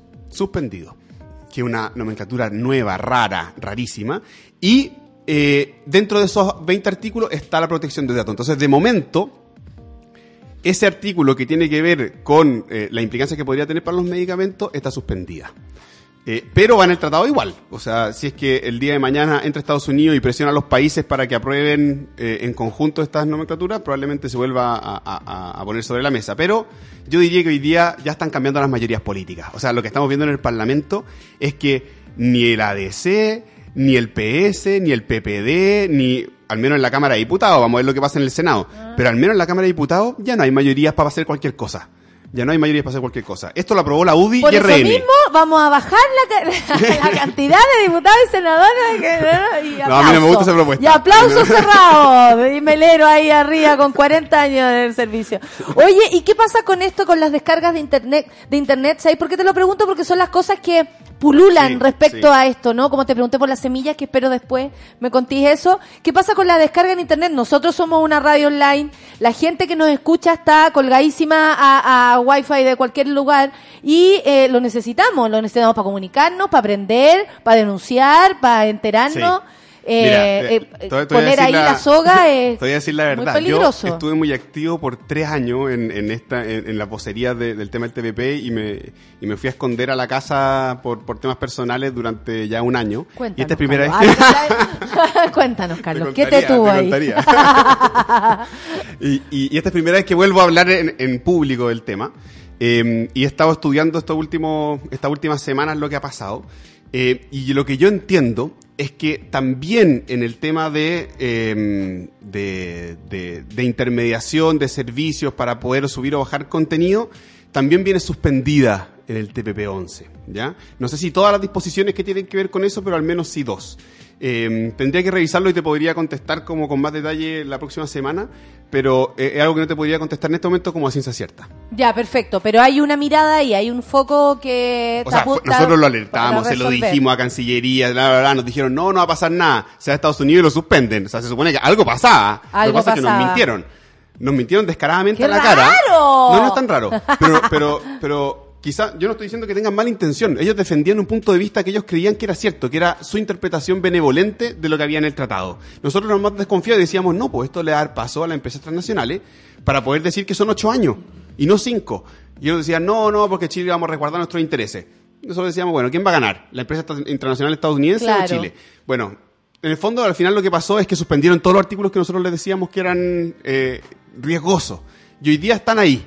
Es como, imagínate, Natalia, que alguien propone una ley de aborto, ¿ya? En Chile. Y como artículos suspendidos, vienen puros artículos que van a afectar las libertades de las mujeres. Pero están suspendidos. Están, están ahí, están ahí como en veremos. ¿Qué pensaríais tú? ¿Confiáis en esos artículos suspendidos? No, o, por o- supuesto o que no. desconfiáis de ellos? Por supuesto que no Obvio que desconfiamos, po. Sí. obvio que desconfiamos. ¿Por qué tenemos que creerle a aquellos que han estado im- impulsando un tratado? Que espérate, fue negociado a puerta secreta durante cuatro años, sin intervención de ningún diputado y ningún senador. Se abrió recién en el 2014 el primer cuarto adjunto acá en Chile, después de 21 rondas de negociación. O sea, no vengan con cosas. Este tratado fue hecho a puerta cerrada, sin ciudadanía, Cualquier sin los cosa que se haga parlamentarios. puerta cerrada No merece digan- nuestra desconfianza. Yo, yo no tengo confianza en quienes han hecho este acuerdo y en las cosas que me han dicho. Y tengo la legítima desconfianza porque fue un tratado hecho a espaldas de nosotros. Exacto. Y cuando abrieron los espacios y fuimos a hablar a estos cuartos adjuntos, Habla con mi mano, te eh, decían. no, no, nos escuchaban.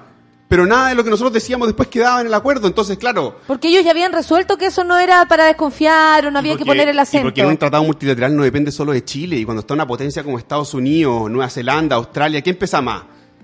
Pesa más, pero también hay algo que defender y, y ahí no están dispuestos a hacerlo nuestras no, autoridades. Se bajan los pantalones No, antes que no, cualquier yo cosa. sería justo en eso. Yo, yo te diría que las autoridades defendieron muchas cosas, pero no todas.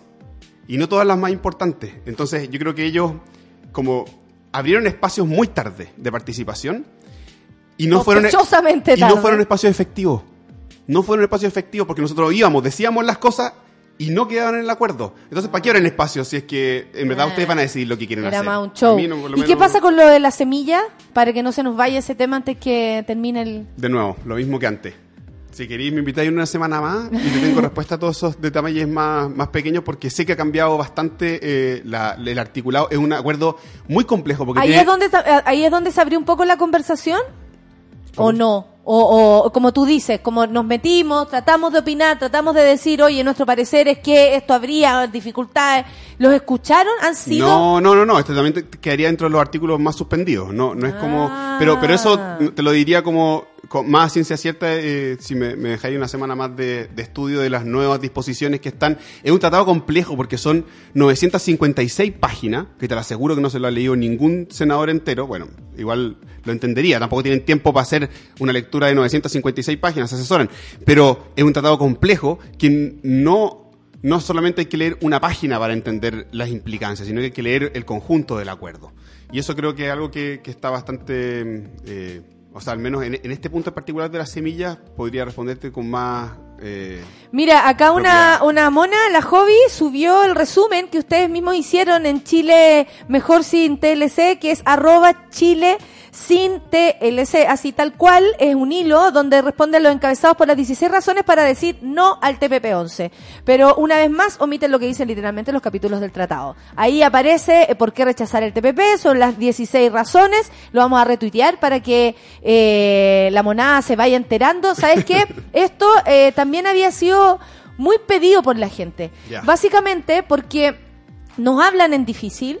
Eh, en, en- creo que no ha aparecido o, o necesitamos que aparezcas más tú, Carlos, ahora que volviste a, a- a lo público, eh, a explicarlo en televisión, a hablarlo, por ejemplo, para que la persona que está en su casa también lo entienda. Siento que así como se definieron las cosas a puertas cerradas, se sigue haciendo así. O sea, si no abrimos estos espacios de un programa online como el nuestro, que tú decís, oh, la, la loca te entre-". Sí, pero desde acá eh, estamos aprendiendo con tus palabras, que son más aterrizadas, lo que esto significa. ¿Cachai? Si no, se transforma en una consigna en contra del gobierno de turno y no necesariamente en lo que realmente significa un tratado como este. O sea, si ya se hicieron todos a puerta cerrada y nos vendimos con tuti, como dice acá una amiga, quedamos a poto pelado, eh, eh, es el momento que la ciudadanía también se haga cargo, se haga presente, se haga escuchar. Y aquí es donde ustedes entran de lleno. Y tú, sobre todo, Carlos, tenías una misión súper grande. Desde ahora en adelante, te digo, ¿ah? Muchos los que hemos estado trabajando detrás de todo esto, mientras estos últimos dos años han habido múltiples organizaciones trabajando, múltiples de- diputados también que se han movido por este tema. O sea, Sí. eh, en la, o sea, esto que pasó en la Cámara de Diputados es inédito en la historia de Chile respecto a la política comercial. Nunca un acuerdo de libre comercio había tenido tanto rechazo como este.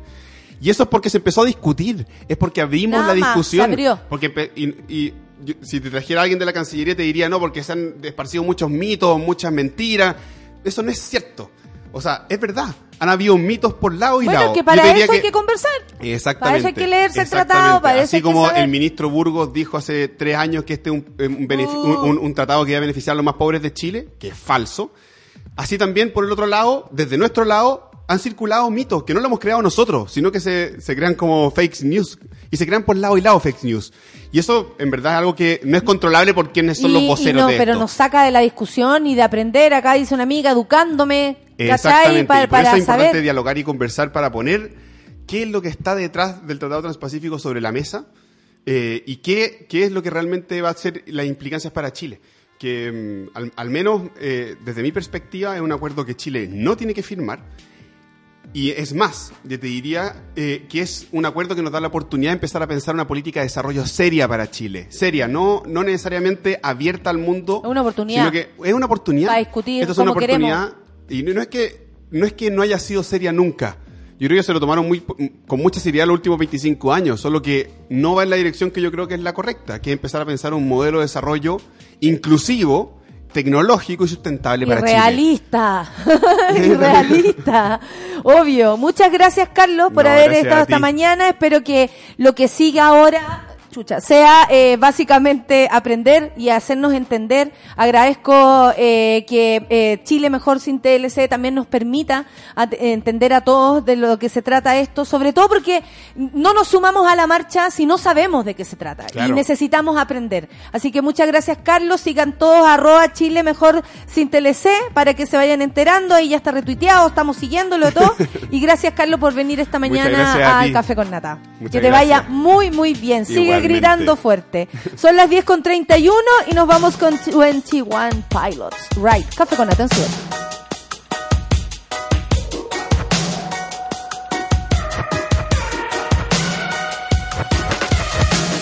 I just wanna stay in the sun where I find I know it's hard sometimes. Pieces of peace in the sun's peace of mind. I know it's hard sometimes. Yeah, I think about the end just way too much. But it's fun to fantasize.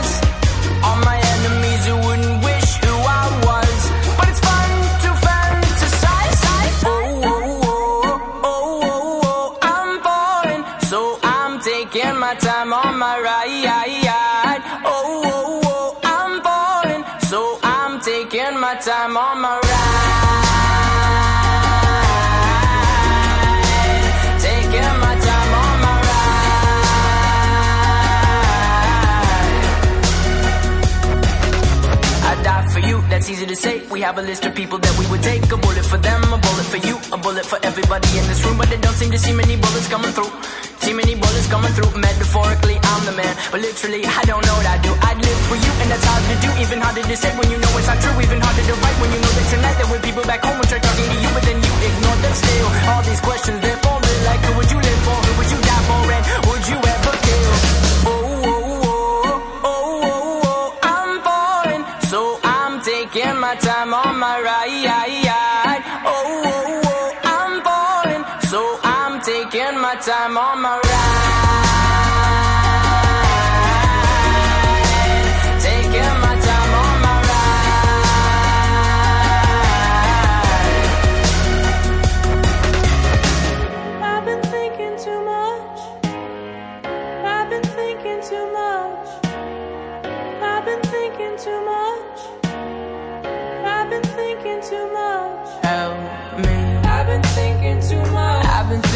Too much. I've been thinking too much.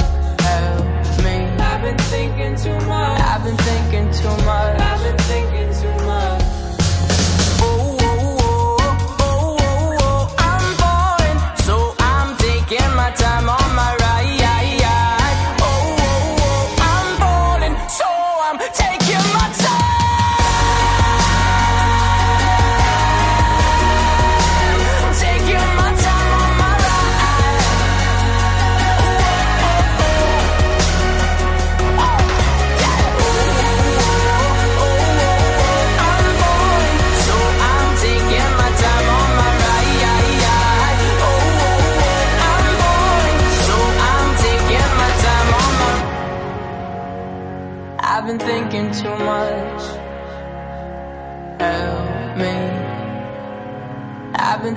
Too much.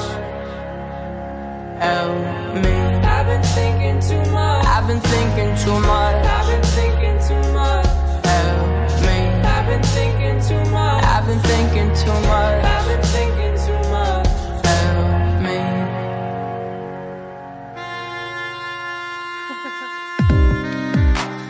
Son las 10 con 35 y agradezco a todos y a todas y a todos a quienes están escuchando el café con nata.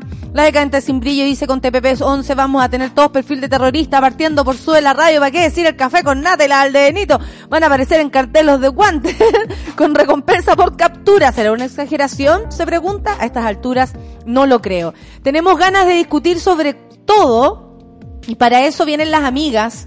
Y en este caso viene la Paulina Roblero, a quien saludo. ¿Cómo te va, Pauli? Hola, ¿cómo estás? Mira, venimos enojadas, pero por otro tema, lo que sí vamos a empezar hablando de algo hermoso, que son las noches del precolombino, este 7 de junio, mi cumpleaños, y, eh, y el 5 de julio, con entrada liberada, visitas guiadas y música en vivo. No es primera vez que hablamos sobre esto, me encanta que estés acá. Es la primera jornada, se presentarán, se presentarán los artistas Daniela Millaleo y Francisco Victoria, más un set de música a cargo DJ Escobar.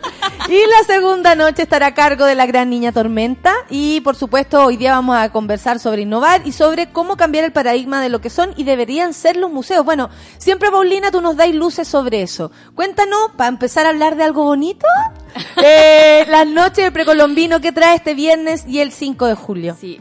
Esto es un sueño que nos, les habíamos adelantado nosotros a inicios de, este año, así que por fin lo concretamos, eh, que tiene que ver con resignificar el espacio, eh, con generar nuevas instancias de participación eh, y que el museo para la gente se pueda vivir de una manera distinta. Lo vamos a empezar a abrir de noche, este 7 es el primero.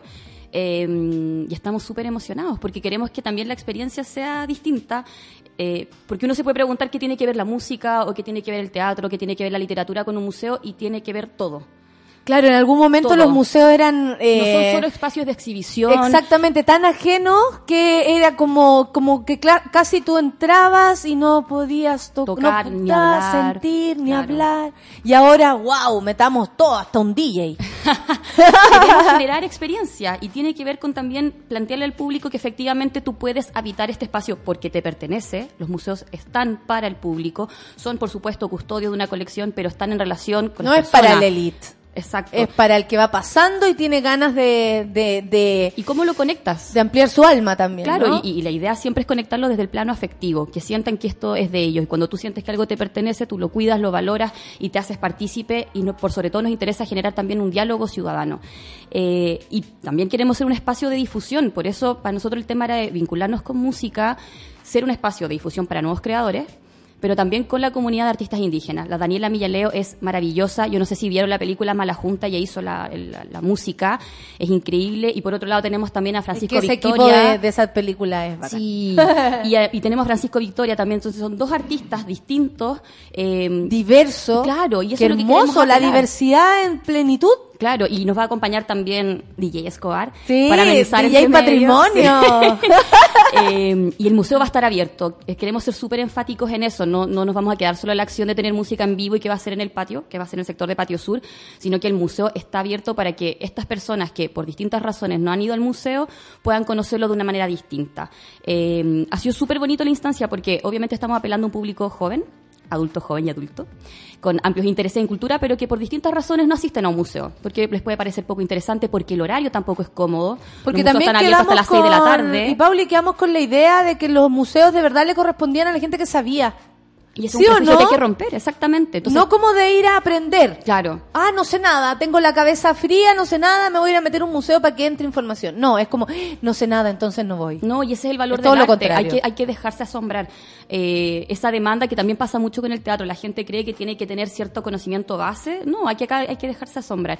Pero por lo mismo también vamos a tener a nuestro equipo de mediadores del museo que van a estar haciendo rutas guiadas por las distintas exposiciones eh, permanentes, porque la idea es que también lo puedan descubrir de una manera distinta. Eh, obviamente nuestro sueño es poder activar un circuito cultural del centro histórico. Eh, hoy día la Plaza de Armas también cuenta con una oferta gastronómica. De hecho, la cafetería del museo va a estar abierta y va a vender alcohol.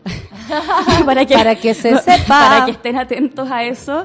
Eh, eh, Café Preco, para que lo sigan. Eh, va a estar abierto también con una oferta porque queremos que eso ocurra. Y si más adelante alguna marca de cebadas quiere acompañarnos en esto, también están muy invitados. O algún Sí, wine por ahí, ¿no? Noche de pequeño- wine hacer- and precolombino. Wine and Museum. Precolom Wine, sí. Precolom Wine, muy bien. O Precolom Beer. Empezamos, explotó la cabeza. Tenemos lista la, incluso la, la, la imagen. Precolom Beer. Claro. Está buena.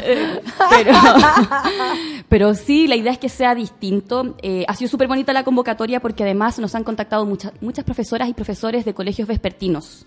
Porque tenemos una realidad de la que tenemos que hacernos cargo. Los horarios de los museos cortan a las 6 de la tarde. Y también es el horario laboral, es el- un horario que puede ser incómodo y los fines de semana muchas personas prefieren hacer uso de su tiempo libre en otras cosas. No, y aparte Nuestra competencia hoy día es Netflix, no es otro espacio cultural. No, y trabajan toda la semana. Claro. El sábado incluso lo ocupan para ir a hacerse exámenes. O sea, como que honestamente no alcanzan los días para todo lo que se trabaja. Y- sí. y, lo de, y de lo reventado ¿A qué que le vamos a dar? tu decisión Claro, finalmente claro. recae en otra cosa. Entonces, también nuestro tema tiene que ver con eso. Hay muchas brechas que impiden que cierto público nos conozca. Uno es el horario, otro tiene que ver con el acceso. La entrada para estas jornadas va a ser liberada.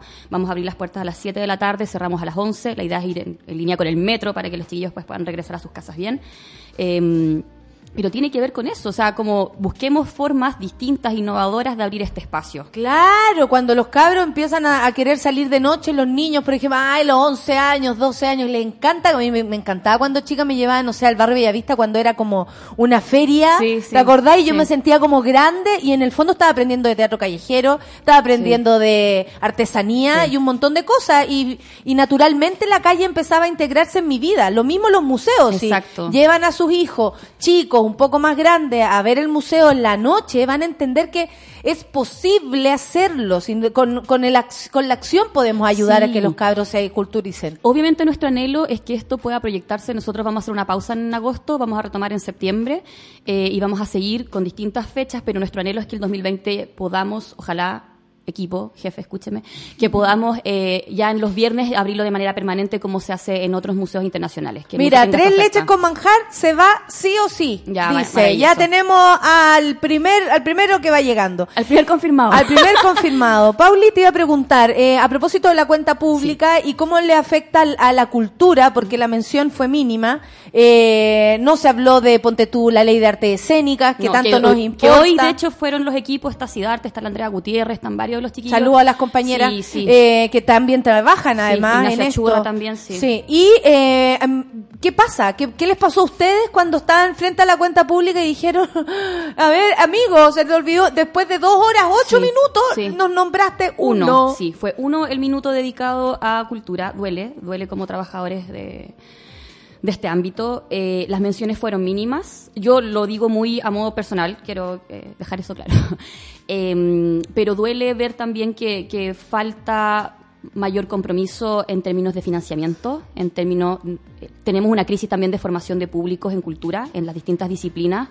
Se creó una unidad de públicos que está haciendo un trabajo súper interesante, pero cuando vemos que las menciones son finalmente sumamente amplias y recae en hablar de la reforma a la ley del patrimonio, que es un proyecto que está ahora en discusión. Que por supuesto ustedes abrieron los ojos y dijeron, va a ver, ¿qué ha pasado? Sí, sí, y de hecho nosotros hemos estado en instancias, pero, pero es algo que va avanzando, eh, que tiene que ver con la normativa, porque efectivamente una ley que es muy, muy, muy antigua.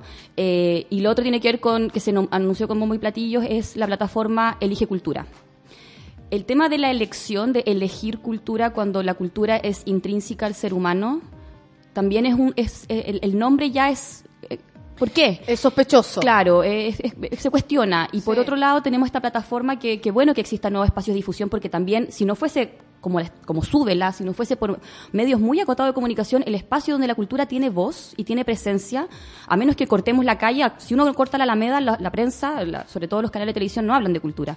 Entonces, efectivamente, crear un espacio de difusión, que es esta plataforma web, maravilloso, pero resulta que esa plataforma depende de la administración de los propios, de las propias instituciones culturales o de las organizaciones culturales. Tenemos hoy día una crisis donde, cuando hablamos de artes escénicas, muchos compañeros, actrices y actores, para poder financiar sus obras, tienen que hacer completadas, tienen que hacer rifa.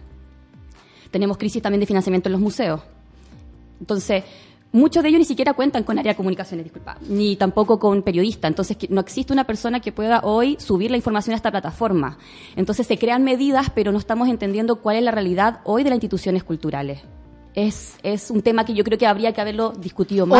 O, o tal vez presente. existe, ya la mal pensada, pero o tal vez existe esa visión y finalmente lo que se quiere es frenar eh, la apertura de nuevos centros y la, la participación más, más, no sé, más activa de, de esta, o sea, como si tú decís, bueno, lo- la fórmula es esta y yo no estoy incluida, finalmente me descarto. Yo no sé cómo lo van a Es hacer. como algo que descarta. Es que hoy día, además, el tema del acceso a la información es fundamental. Cuando hablamos de que la gente pueda acceder y participar de las instancias culturales, lo primero es la información.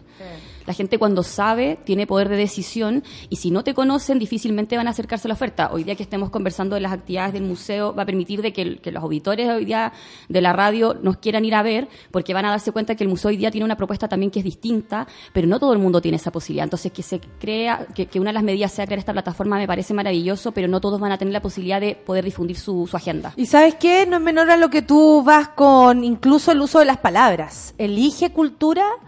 Eh, sabemos que la elite puede elegir pasarse el día entero en, en el Louvre, ¿cachai? Porque se les da la oportunidad de viajar, en fin. Y eligen ir, ¿no? En vez de trabajar, se van a recorrer museos.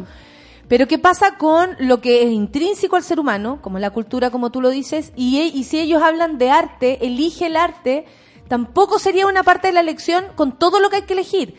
Alimentarse, llegar a fin de mes. Yo siempre le agradezco a la gente que, que guarde ese pedacito de plata para ir a verme a mi show porque sé que dentro del presupuesto es algo que les mueve el piso cuando se lo gastan.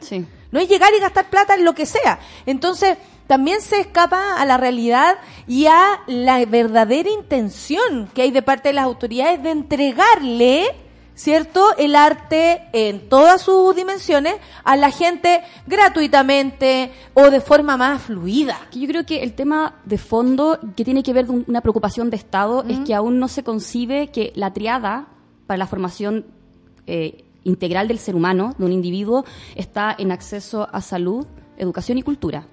La cultura no es un accesorio, que yo creo que es lo que todavía se sigue entendiendo, que, que en el fondo es una opción complementaria a, es algo que tiene que ir de la mano.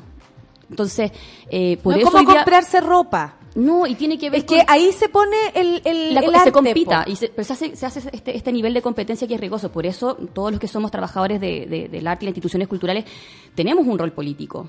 O sea, Por supuesto. Yo como hoy día en el área que soy parte del Museo Precolombino, yo lo tomo y trabajo en cultura como una decisión política. Y lo que estamos haciendo desde el Museo Precolombino tiene que ver con también un un- una acción política en el sentido de que tenemos que hacernos cargos de la apertura y tenemos que crear instancias como esta. Se nos viene, por ejemplo, el próximo lunes empezamos el ciclo de cine video indígena, un espacio de difusión maravilloso que lleva 13 años. 13 años que, que- que permite que creadores de proyectos documentales, cortometrajes, películas que hablan de las temáticas de los pueblos originarios en medio ambiente, en género, eh, tengan voz y puedan estar. Vamos a tener invitados. Entonces, eso es una posición. Y tenemos que seguir avanzando. También que el museo hoy día diga, una de las brechas de acceso tiene que ver con el costo de la entrada.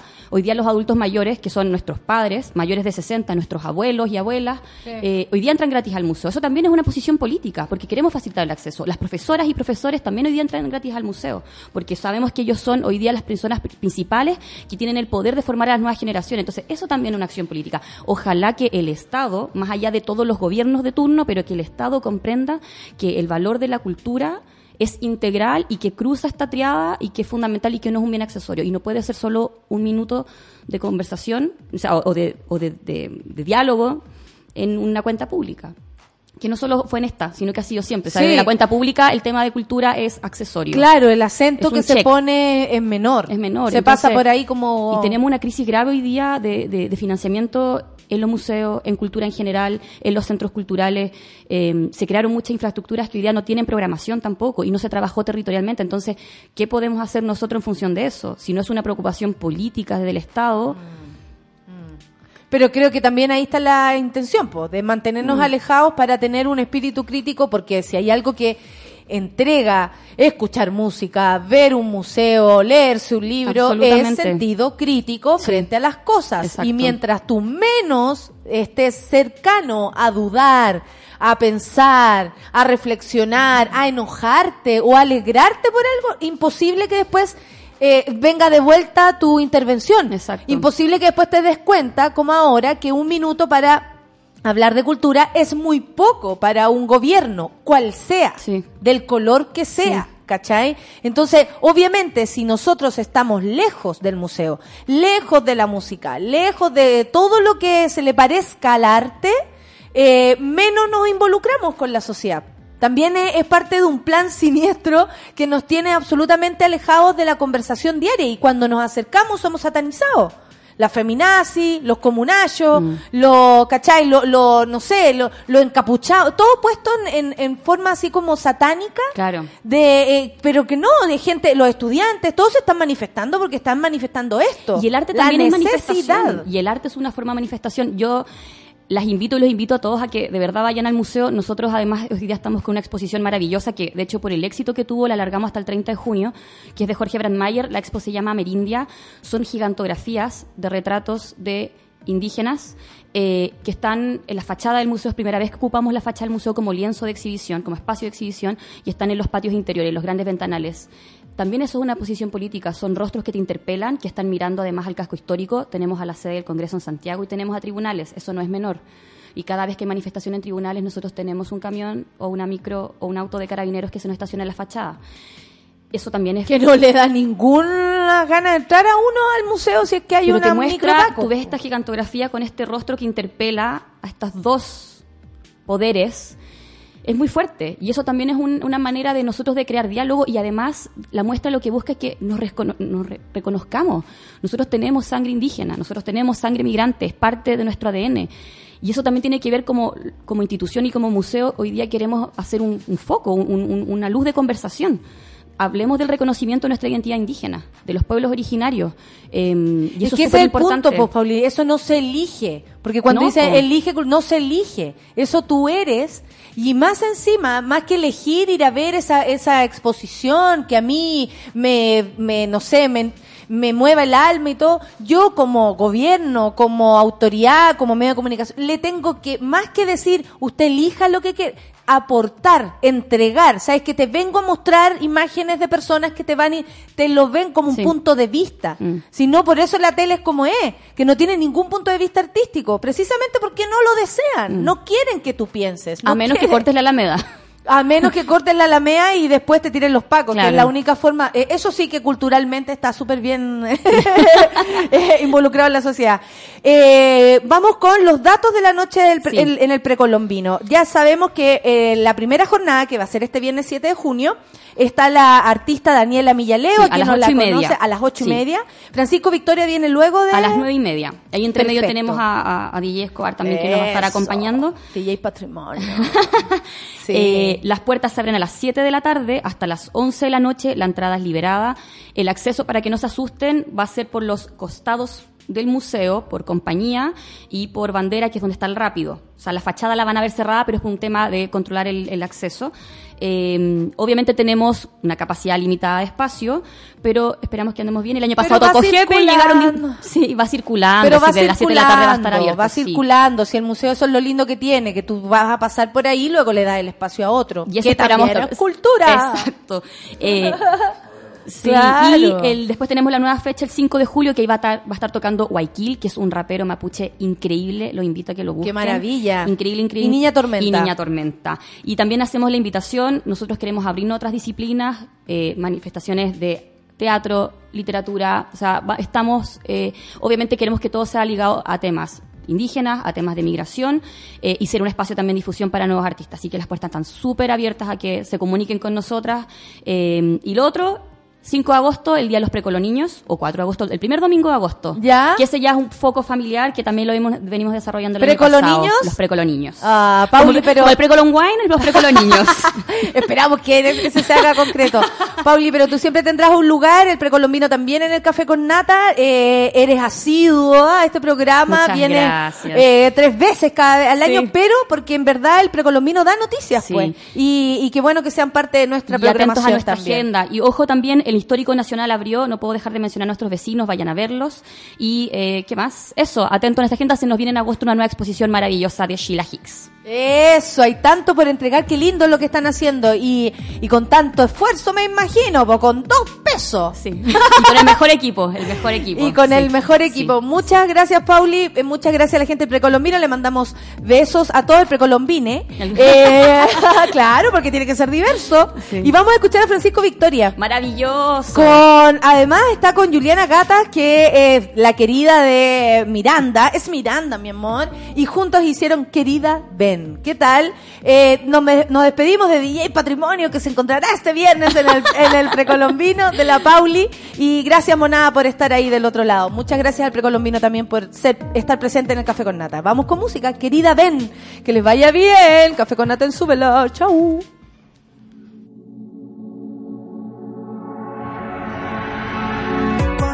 Miro a la gente en esta cuadra van conmigo y están muertos están muertos.